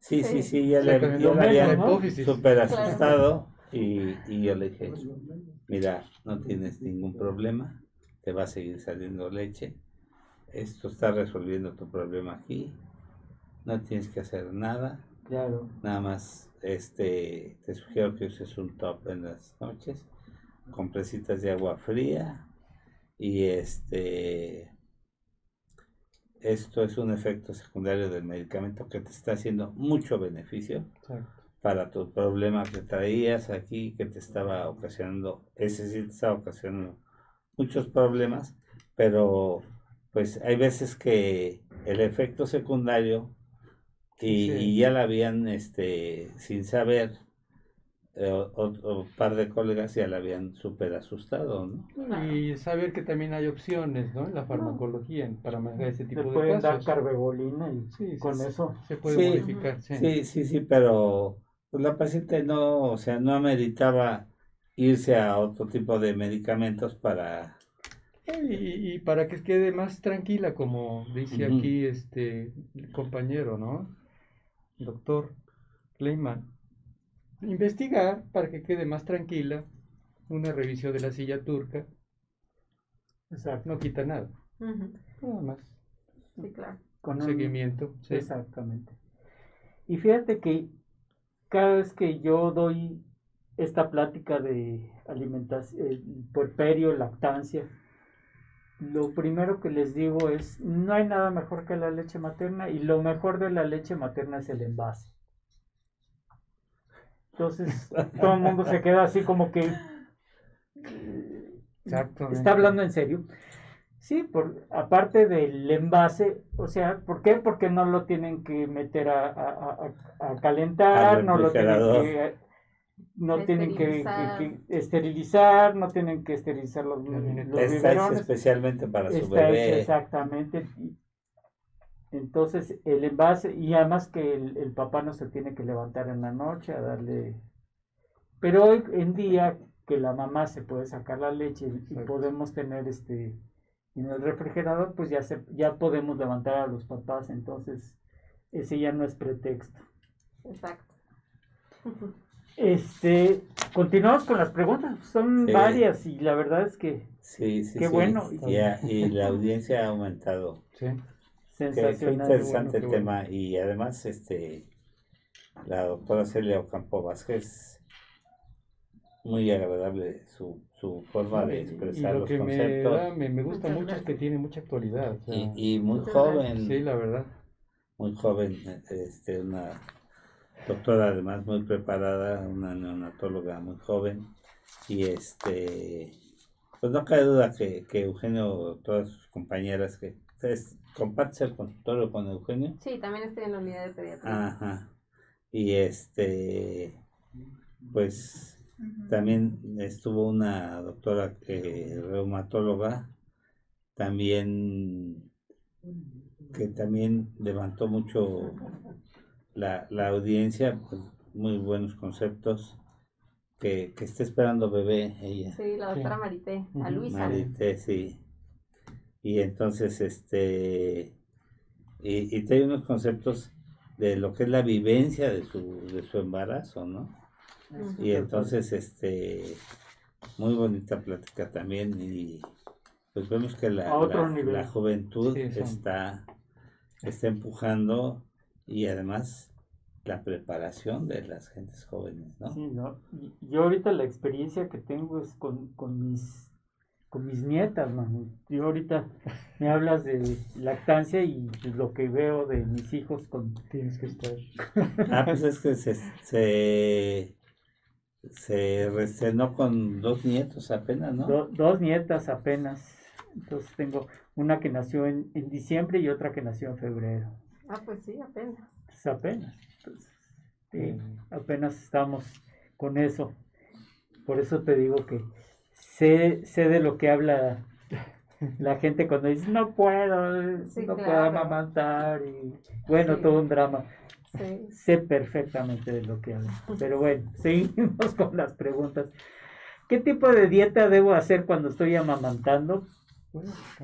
La dieta más equilibrada y completa que se pueda. Completa. Y suficiente también, porque durante la lactancia se queman muchas calorías. Entonces, eh, depende mucho, obviamente, el peso con el que hayas empezado el embarazo, cuánto hayas subido, pero siempre se recomienda, de hecho, un porcentaje extra de las calorías que normalmente tenías como dieta basal, porque se queman muchas calorías. Entonces, Sí, fíjate que sí. Y, o sea, yo siempre les digo a las pacientes que no hay que comer por dos.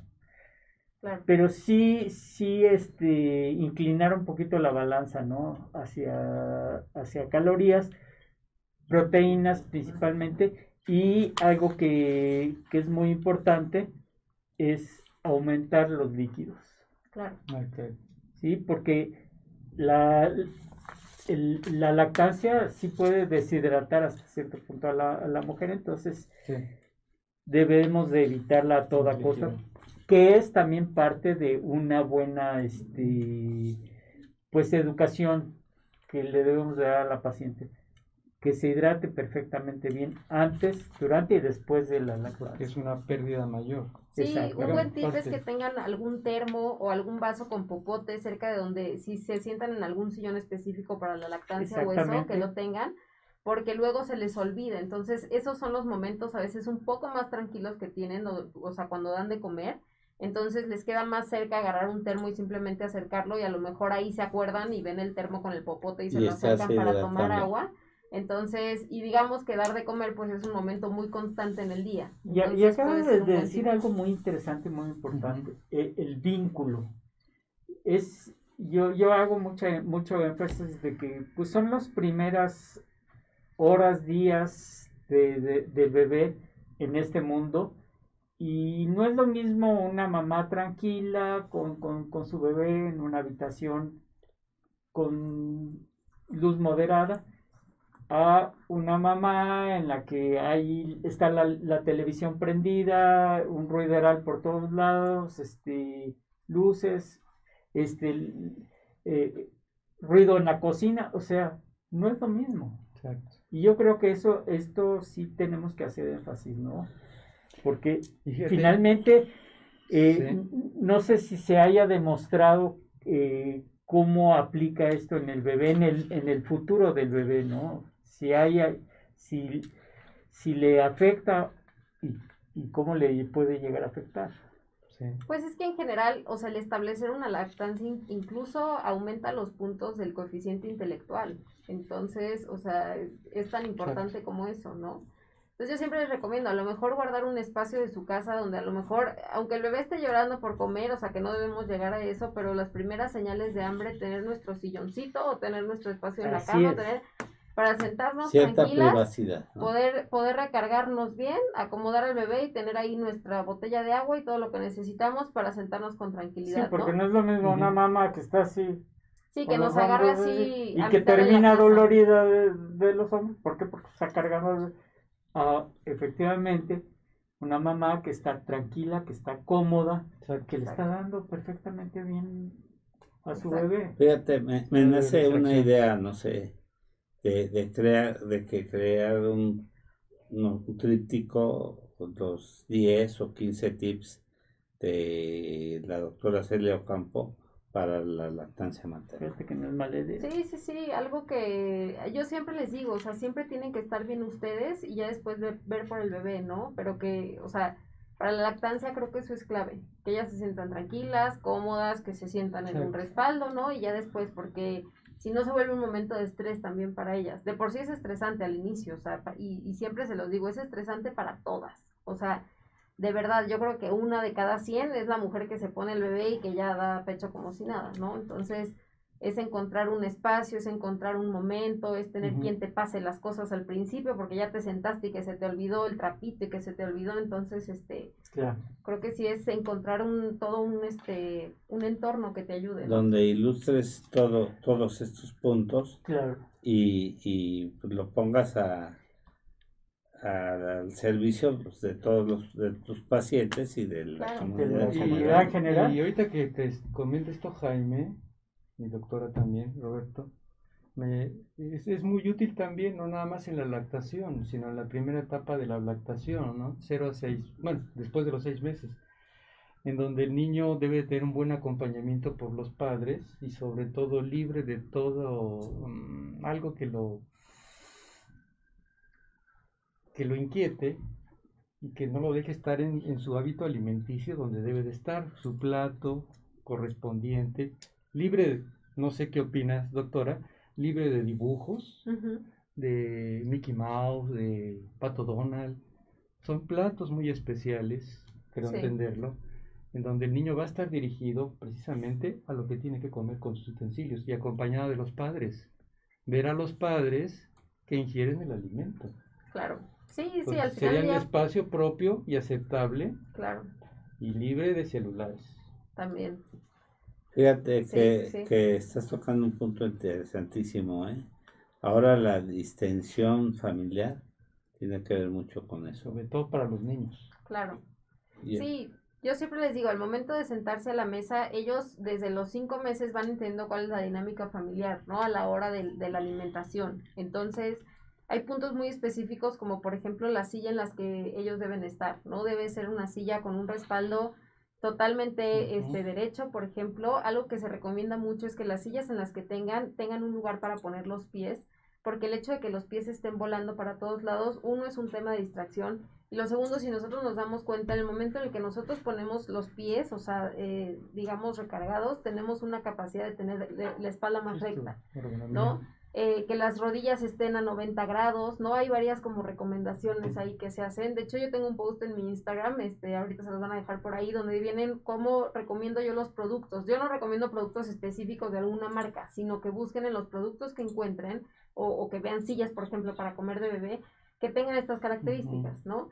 Los platos lo mismo, sí no se recomiendan platos con muchos dibujos, porque el momento de comer, ¿qué se quiere? Que es un momento de comida, ¿no? Donde el niño no esté Que no jugando. se distraiga. Exacto, que no se distraiga. Entonces, el ponerle, el volver tú desde el inicio, eh, que la comida sea un juego y decirle, no, come, come, pero con este dibujo, ve esta caricatura y, y te meto la Exacto. cuchara, ¿no? Y es que ahora ves a las mamás Para wow, que para deshacerse de la, de la responsabilidad, Estas son las niñeras. Toma. Son las mejores niñeras. les dan a otros. Nosotros lo vemos en el consultorio, que llegan con la criatura a la consulta y les dan el teléfono. Sí. Y este, pues es una manera de deshacerse de la atención de- y, y ahí están los niños ya. Sí. Y entonces es una manera pues muy mala, ¿no? Están Yo- decodificando su cerebro. Yo, yo tengo ahí una situación con, con mis hijos. Este, bueno, ya tengo cinco años de, de ser viudo, pero nuestro código ahí de la familia es los días que comemos juntos. Hay una canastita, celulares a la canastita. Claro, Porque ahora ya los nietos quieren claro. Comemos y dejamos ahí a los porque ya ya iban los nietos con las tablets y dices, Sí, vamos claro. a comer vamos a comer es. Exacto. y me gusta mucho ir a acá a un lugar que, que dice aquí tenemos wifi pero mejor platique Claro, sí. Pues sí.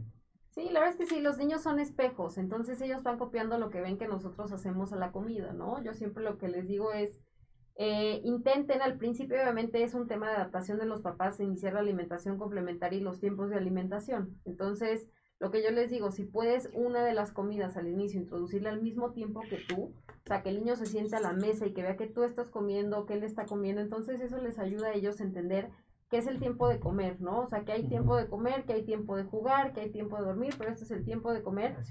que tú te estás sentando también a la mesa y que tú estás comiendo. Entonces, eso les ayuda a ellos a saber que no es tiempo de tablet, que no es tiempo de, de hacer algo extra, ¿no? Y sí, para eso se recomienda pues justo tener un plato lo más sencillo posible, la silla que sea apta, ¿no? O sea, no sentarlos en las piernas, por ejemplo. Y eso no solo por un tema de, de, de ayudarles a, a saber qué están haciendo, sino también por un, por un tema de seguridad, ¿no? 100%. Fíjate que ahorita que, que, hici- que hicieron esta pregunta, ¿qué dieta debo de, comer? ¿O qué es lo que debe de hacer la mamá cuando está lactando? Pues yo lo que hago con mis pacientes, este, durante todo el embarazo les doy este, vitaminas y, y a estas pacientes que cursan el tercer trimestre en adelante, pues me fijo mucho en que tenga el- la vitamina DHA y durante Mm, la lactancia también debe de tener DHA y, y- y les va muy bien a los bebés en cuestión cognitiva. desarrollo. El desarrollo cognitivo les va muy, Cerebral, muy sí. bien y está y está este documentado. Sí, está. ¿eh? Claro, sí, sí, sí. Es primordial. Entonces, sí es importante que si no se están eh, medicando con alguna, con alguna vitamina que tenga DHA, sería recomendable que le pregunten a su médico. Oye, y durante toda la vida, nada más la etapa de, de- de formación, Claro, porque eso está descrito y está muy justificado e investigado, ¿eh? de toda Claro, la vida, claro. de hecho. sí. De hecho, este, Japón es el, el primer lugar del mundo en este de, de que, de- de que la población se alimenta, o sea, tiene altos niveles de DHA. Exactamente.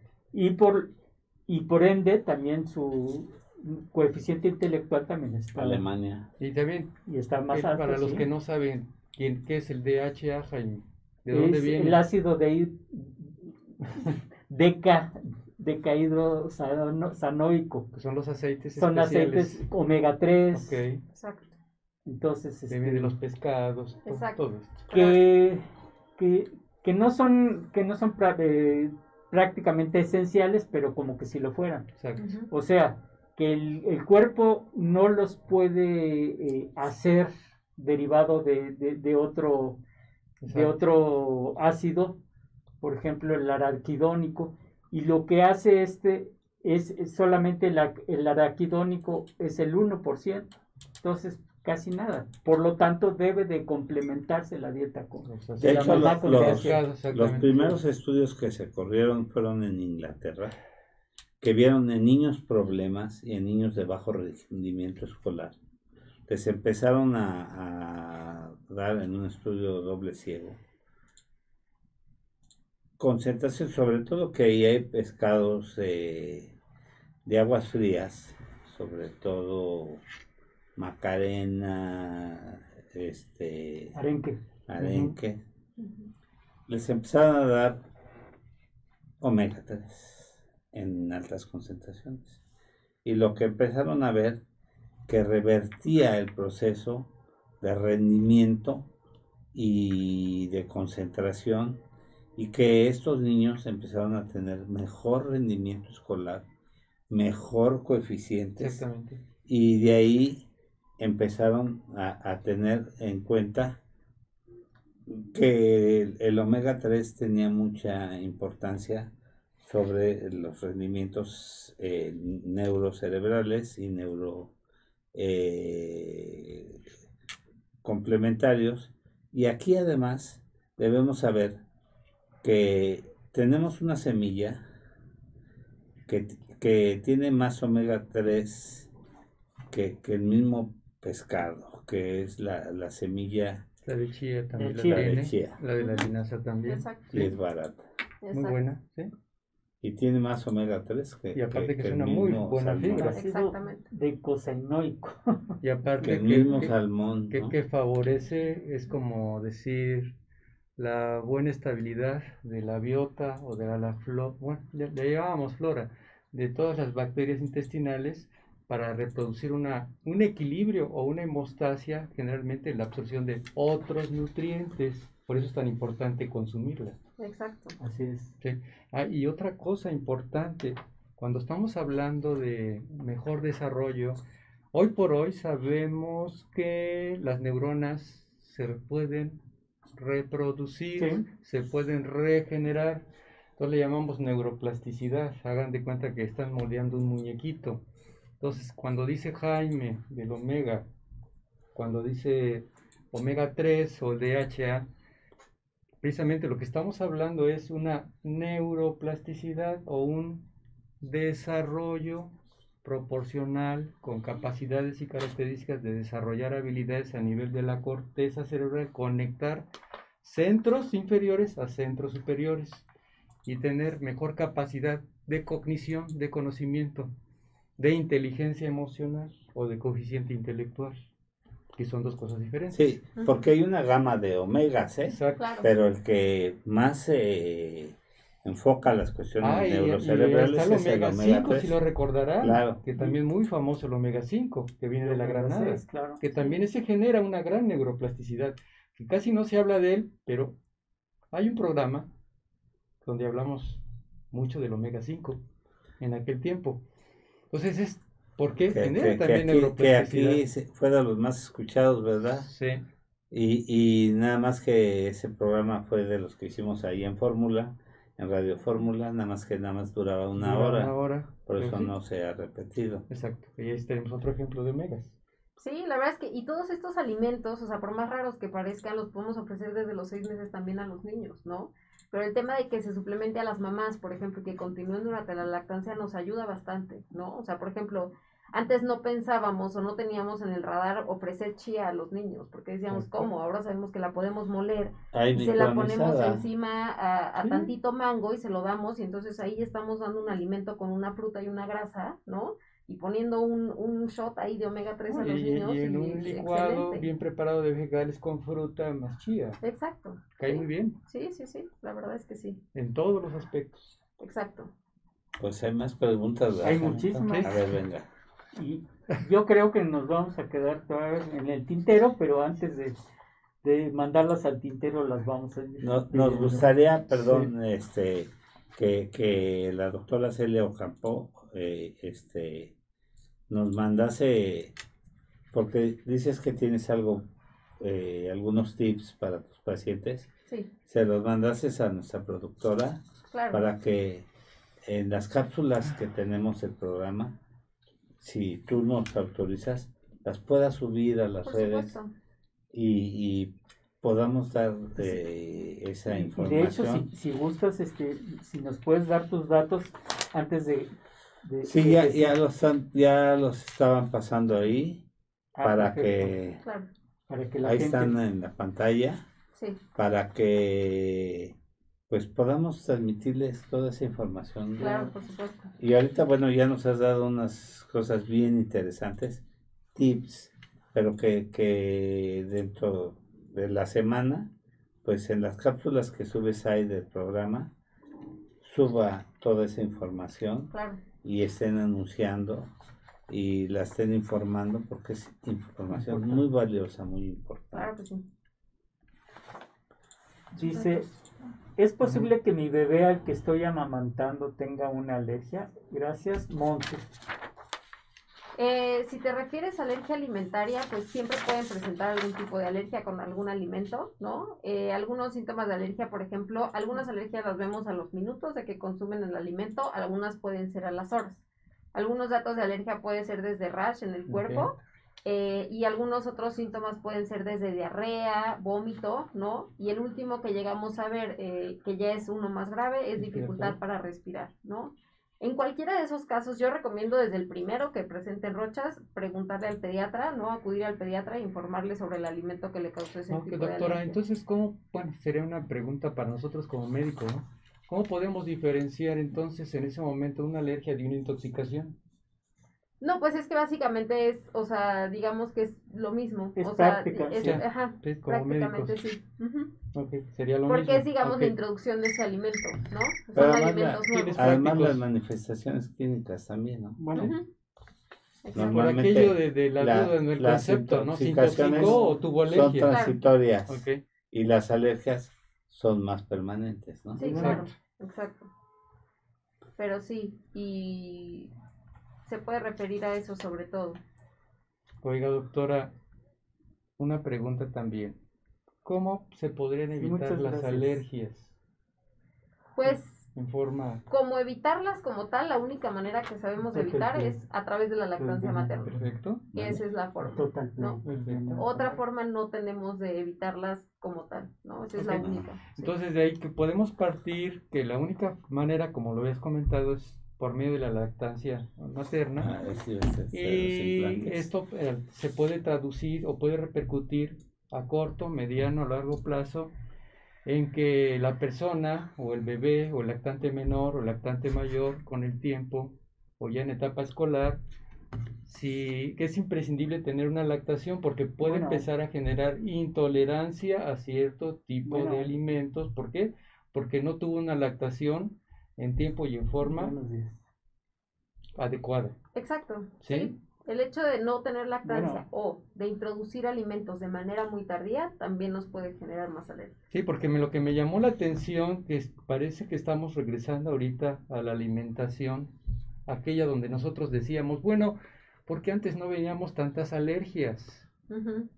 Nos cuestionábamos, ¿y ahora por qué las veo más? Precisamente esta es la Sí. respuesta, porque actualmente se está reproduciendo esa alimentación que llevábamos antes, ya estábamos regresando. Exacto. Ahorita me llamó la atención en la lactación, o sea, ¿qué tipo de alimentos voy a ingresar? Yo Antes- creo que, que el procesamiento de los alimentos y, y lo que hoy se ve más es eh, la intolerancia a la lactosa, ¿no? precisamente por todas estas carencias en la, en la lactancia. Sí, sí, sí. Y, Eso lo que, lo que me, me sorprende, cada vez vas a un centro comercial, todas las leches que están ahí, deslactosada, deslactosada, deslactosada. Esto es un boom, perdón, pero yo lo veo con un gran negocio, que está generando pérdida de malos hábitos en la alimentación y sobre todo desde la parte de la lactancia, intolerancias. Entonces ya no estás produciendo en este caso la enzima, como decía Roberto hace un momento, que te ayuda a aceptar todo lo que es la degradación de la lactosa. Entonces, Y además diarreas. déjame decirte que, que las leches deslactosadas son más caras. Exacto. Tú vas a, a los cafés Y es triste ver eso. y pides un café deslactosado, te cuesta más caro. Estás perdiendo tu, tu biota light. intestinal. Lit- Ah, deslactosado y light. Light. Pérdida de biota. Problemas de mala Sí. absorción. Pero hay que recordar que eh, eh, el hombre, ser humano, es el único mamífero que toma leche de adulto. Después, no, y que sigue tomando que leche sigue. después de la lactancia, ¿no? Después de Sí. la lactancia. Y eso no lo vamos a Entonces, quitar. Había una pregunta interesante de una de una escucha que dice que tiene implantes, que si puede amamantar. ¿Mm? Sí podemos. Sí, buena. Sí, Sí, por es, una puede. buena pregunta Bueno, porque, Claro. porque están ahí los implantes.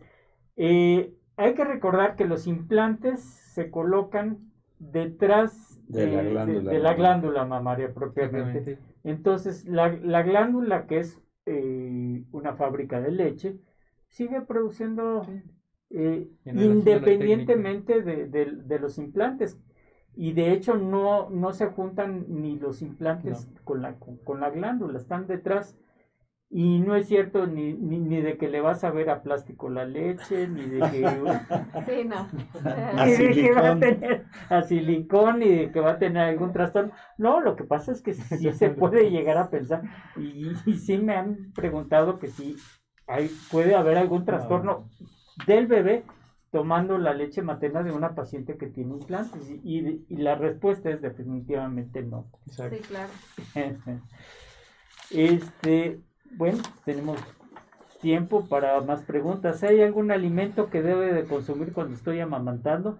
Es que me encanta el café, pero no le quiero causar ninguna molestia a mi bebé. Adicción.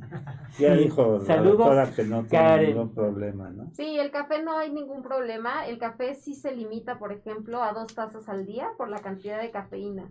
exacto. Ese sí, dos tazas al día, pero sí lo puede consumir sin ningún problema. Café Y si llega a elevar la producción de la, ca- la cantidad de café de ingesta, doctora, ¿qué pasaría?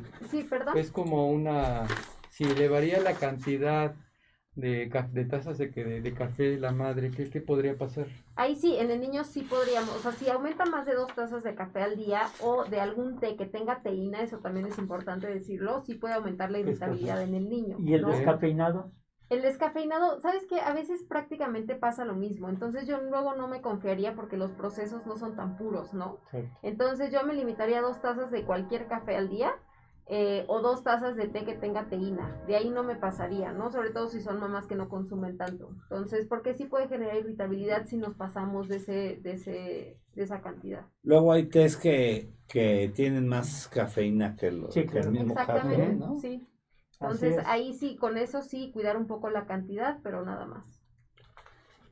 Dice, Ya es un tema muy largo. Pues ¿no? eh, esto quiere decir que, que vamos a comprometer a, a la doctora Celia Ocampo Vázquez a que vuelva a estar con nosotros pronto, Sí, claro. porque este tema y en general de la neonatología, este, pues yo creo que da mucho, da mucho para, para hablar de, de otros temas, por ejemplo, la mu- muerte de cuna, sí. este, que es, que es un tema que suele suceder, No, Sí. y además entender cómo que, deben que- de acostar a sus bebés. que los bebés no nacen con un, con un manual de procedimientos, ¿no? Claro. Sí. Que eso es algo Es lo más difícil, ¿no? Sí. Fíjate, en esto, dice Yolanda, dice, puede ser que obvia mi pregunta, pero ¿cómo saber si mi bebé ya ha comido suficiente o que tiene hambre? ¿Es posible saberlo? Esa es una muy buena pregunta. Tenemos algunas señales que son eh, difíciles de saber al principio cuando vas conociendo a tu bebé, pero después las vas cachando rápido.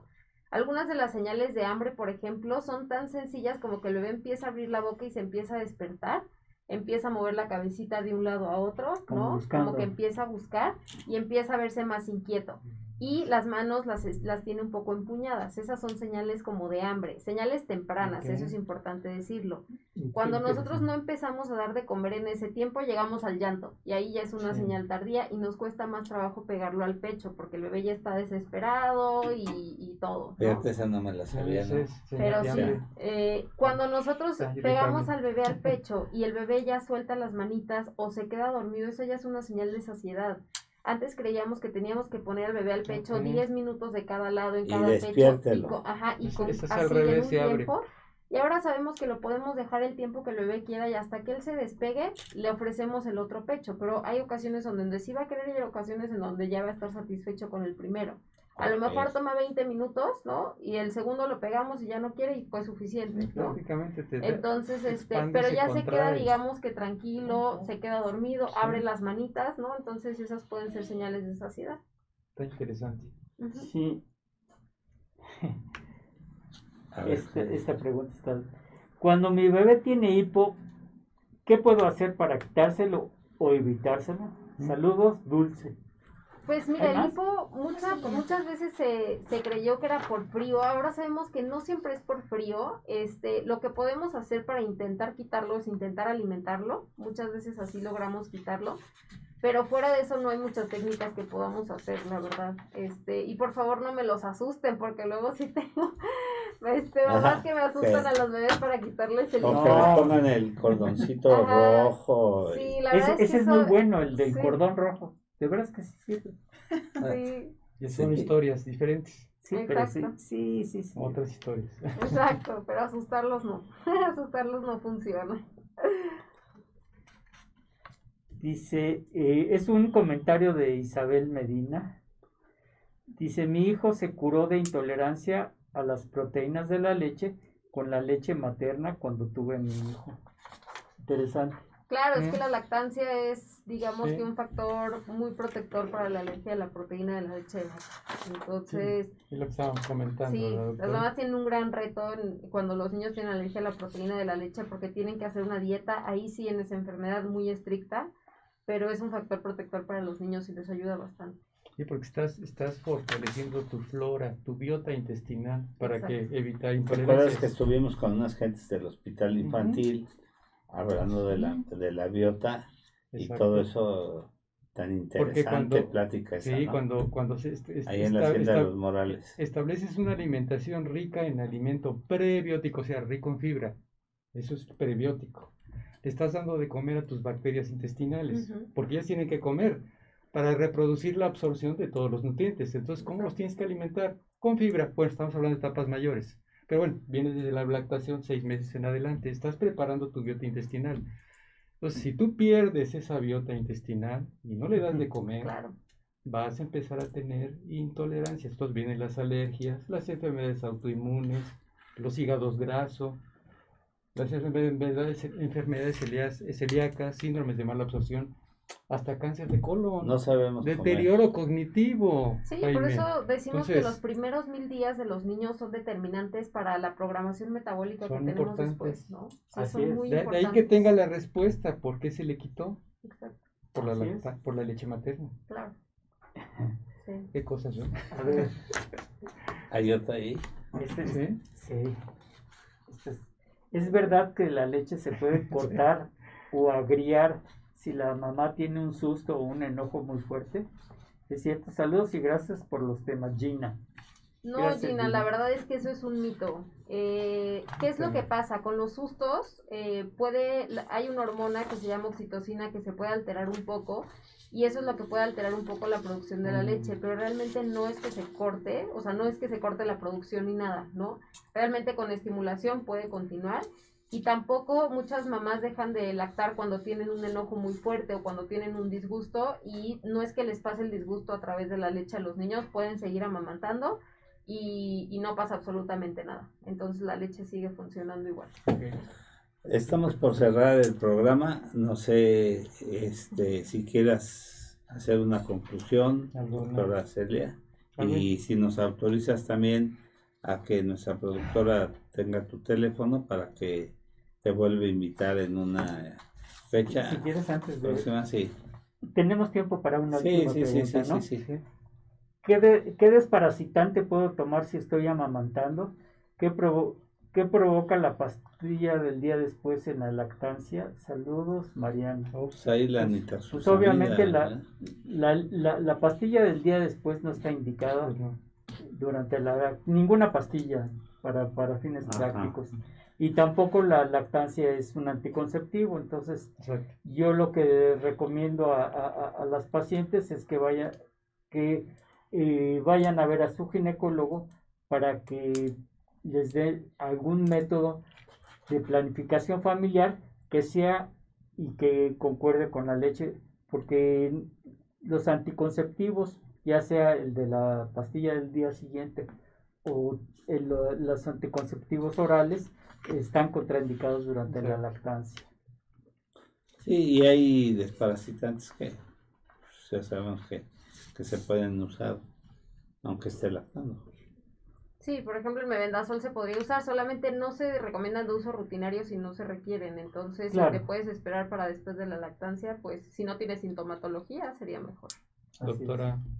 ¿Los antibióticos qué tanto pueden alterar la lactancia? ¿Cualquier tipo de antibiótico hay en especial? ¿Alguno? o- La cefalosporina ninguna, ¿no? Sí, no, realmente casi ninguno altera la lactancia. La verdad es que lo que yo les recomiendo es esa página que se llama e-lactancia.org para, para que puedan consultar los medicamentos para todas las mamás.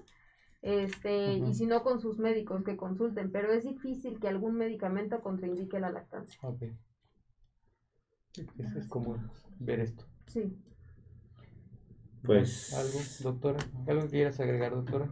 Pues nada, la verdad es que decirles que la alimentación complementaria debe ser un proceso muy bonito para todos, que es un proceso especial, es un proceso nuevo para todas las mamás, ¿no? Que deben de entender que lo que llevan comiendo sus bebés durante seis meses es leche o es fórmula, pero es algo líquido, entonces todos son sensaciones y, y texturas nuevas para los bebés, pero que debe ser un proceso muy bonito y un proceso en familia eh, que cualquier cosa que necesiten estamos ahí en la unidad de pediatría para cualquier información o cualquier duda que requieran y toda la información que necesiten. Gracias. Pues Gracias, muchas doctora. gracias, muchas gracias a mis compañeros. Gracias a toda la gente que nos hizo favor de escucharnos, a la doctora Celia Ocampo Vázquez por eh, habernos hecho el favor de eh, aceptar la invitación y bueno, ya vamos a tener su teléfono para en breve. Les aviso que el próximo jueves vienen a hablar de discapacidad y sexualidad. El, el, este, doctor Pelayo y probablemente Ana Cerón.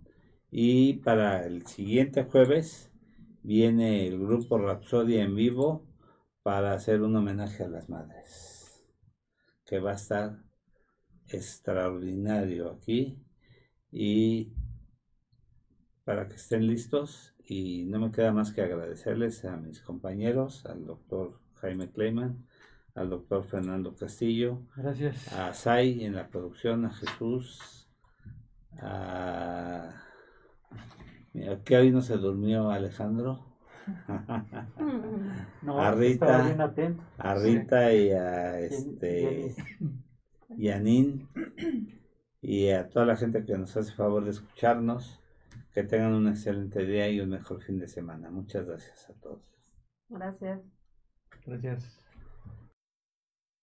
Me gustaría tomarme unos minutos para hacer énfasis en lo importante que es mantener un peso saludable, ya que, como nos lo ha confirmado la pandemia, aquellas personas con sobrepeso u obesidad siempre estarán más expuestas a cualquier tipo de enfermedad. Es por ello que es importante recordar que nunca es tarde para mejorar nuestros hábitos alimenticios y podemos empezar con pequeños cambios que traerán grandes diferencias en nuestro organismo y nuestra vida como los que ofrece Nútrete. Nútrete es un proyecto que dos maestras en nutrición han impulsado, facilitando sus diferentes productos para que cualquier persona que quiera cambiar su vida los pueda adquirir. Te invitamos a conocerlos. Visita sus diferentes redes sociales.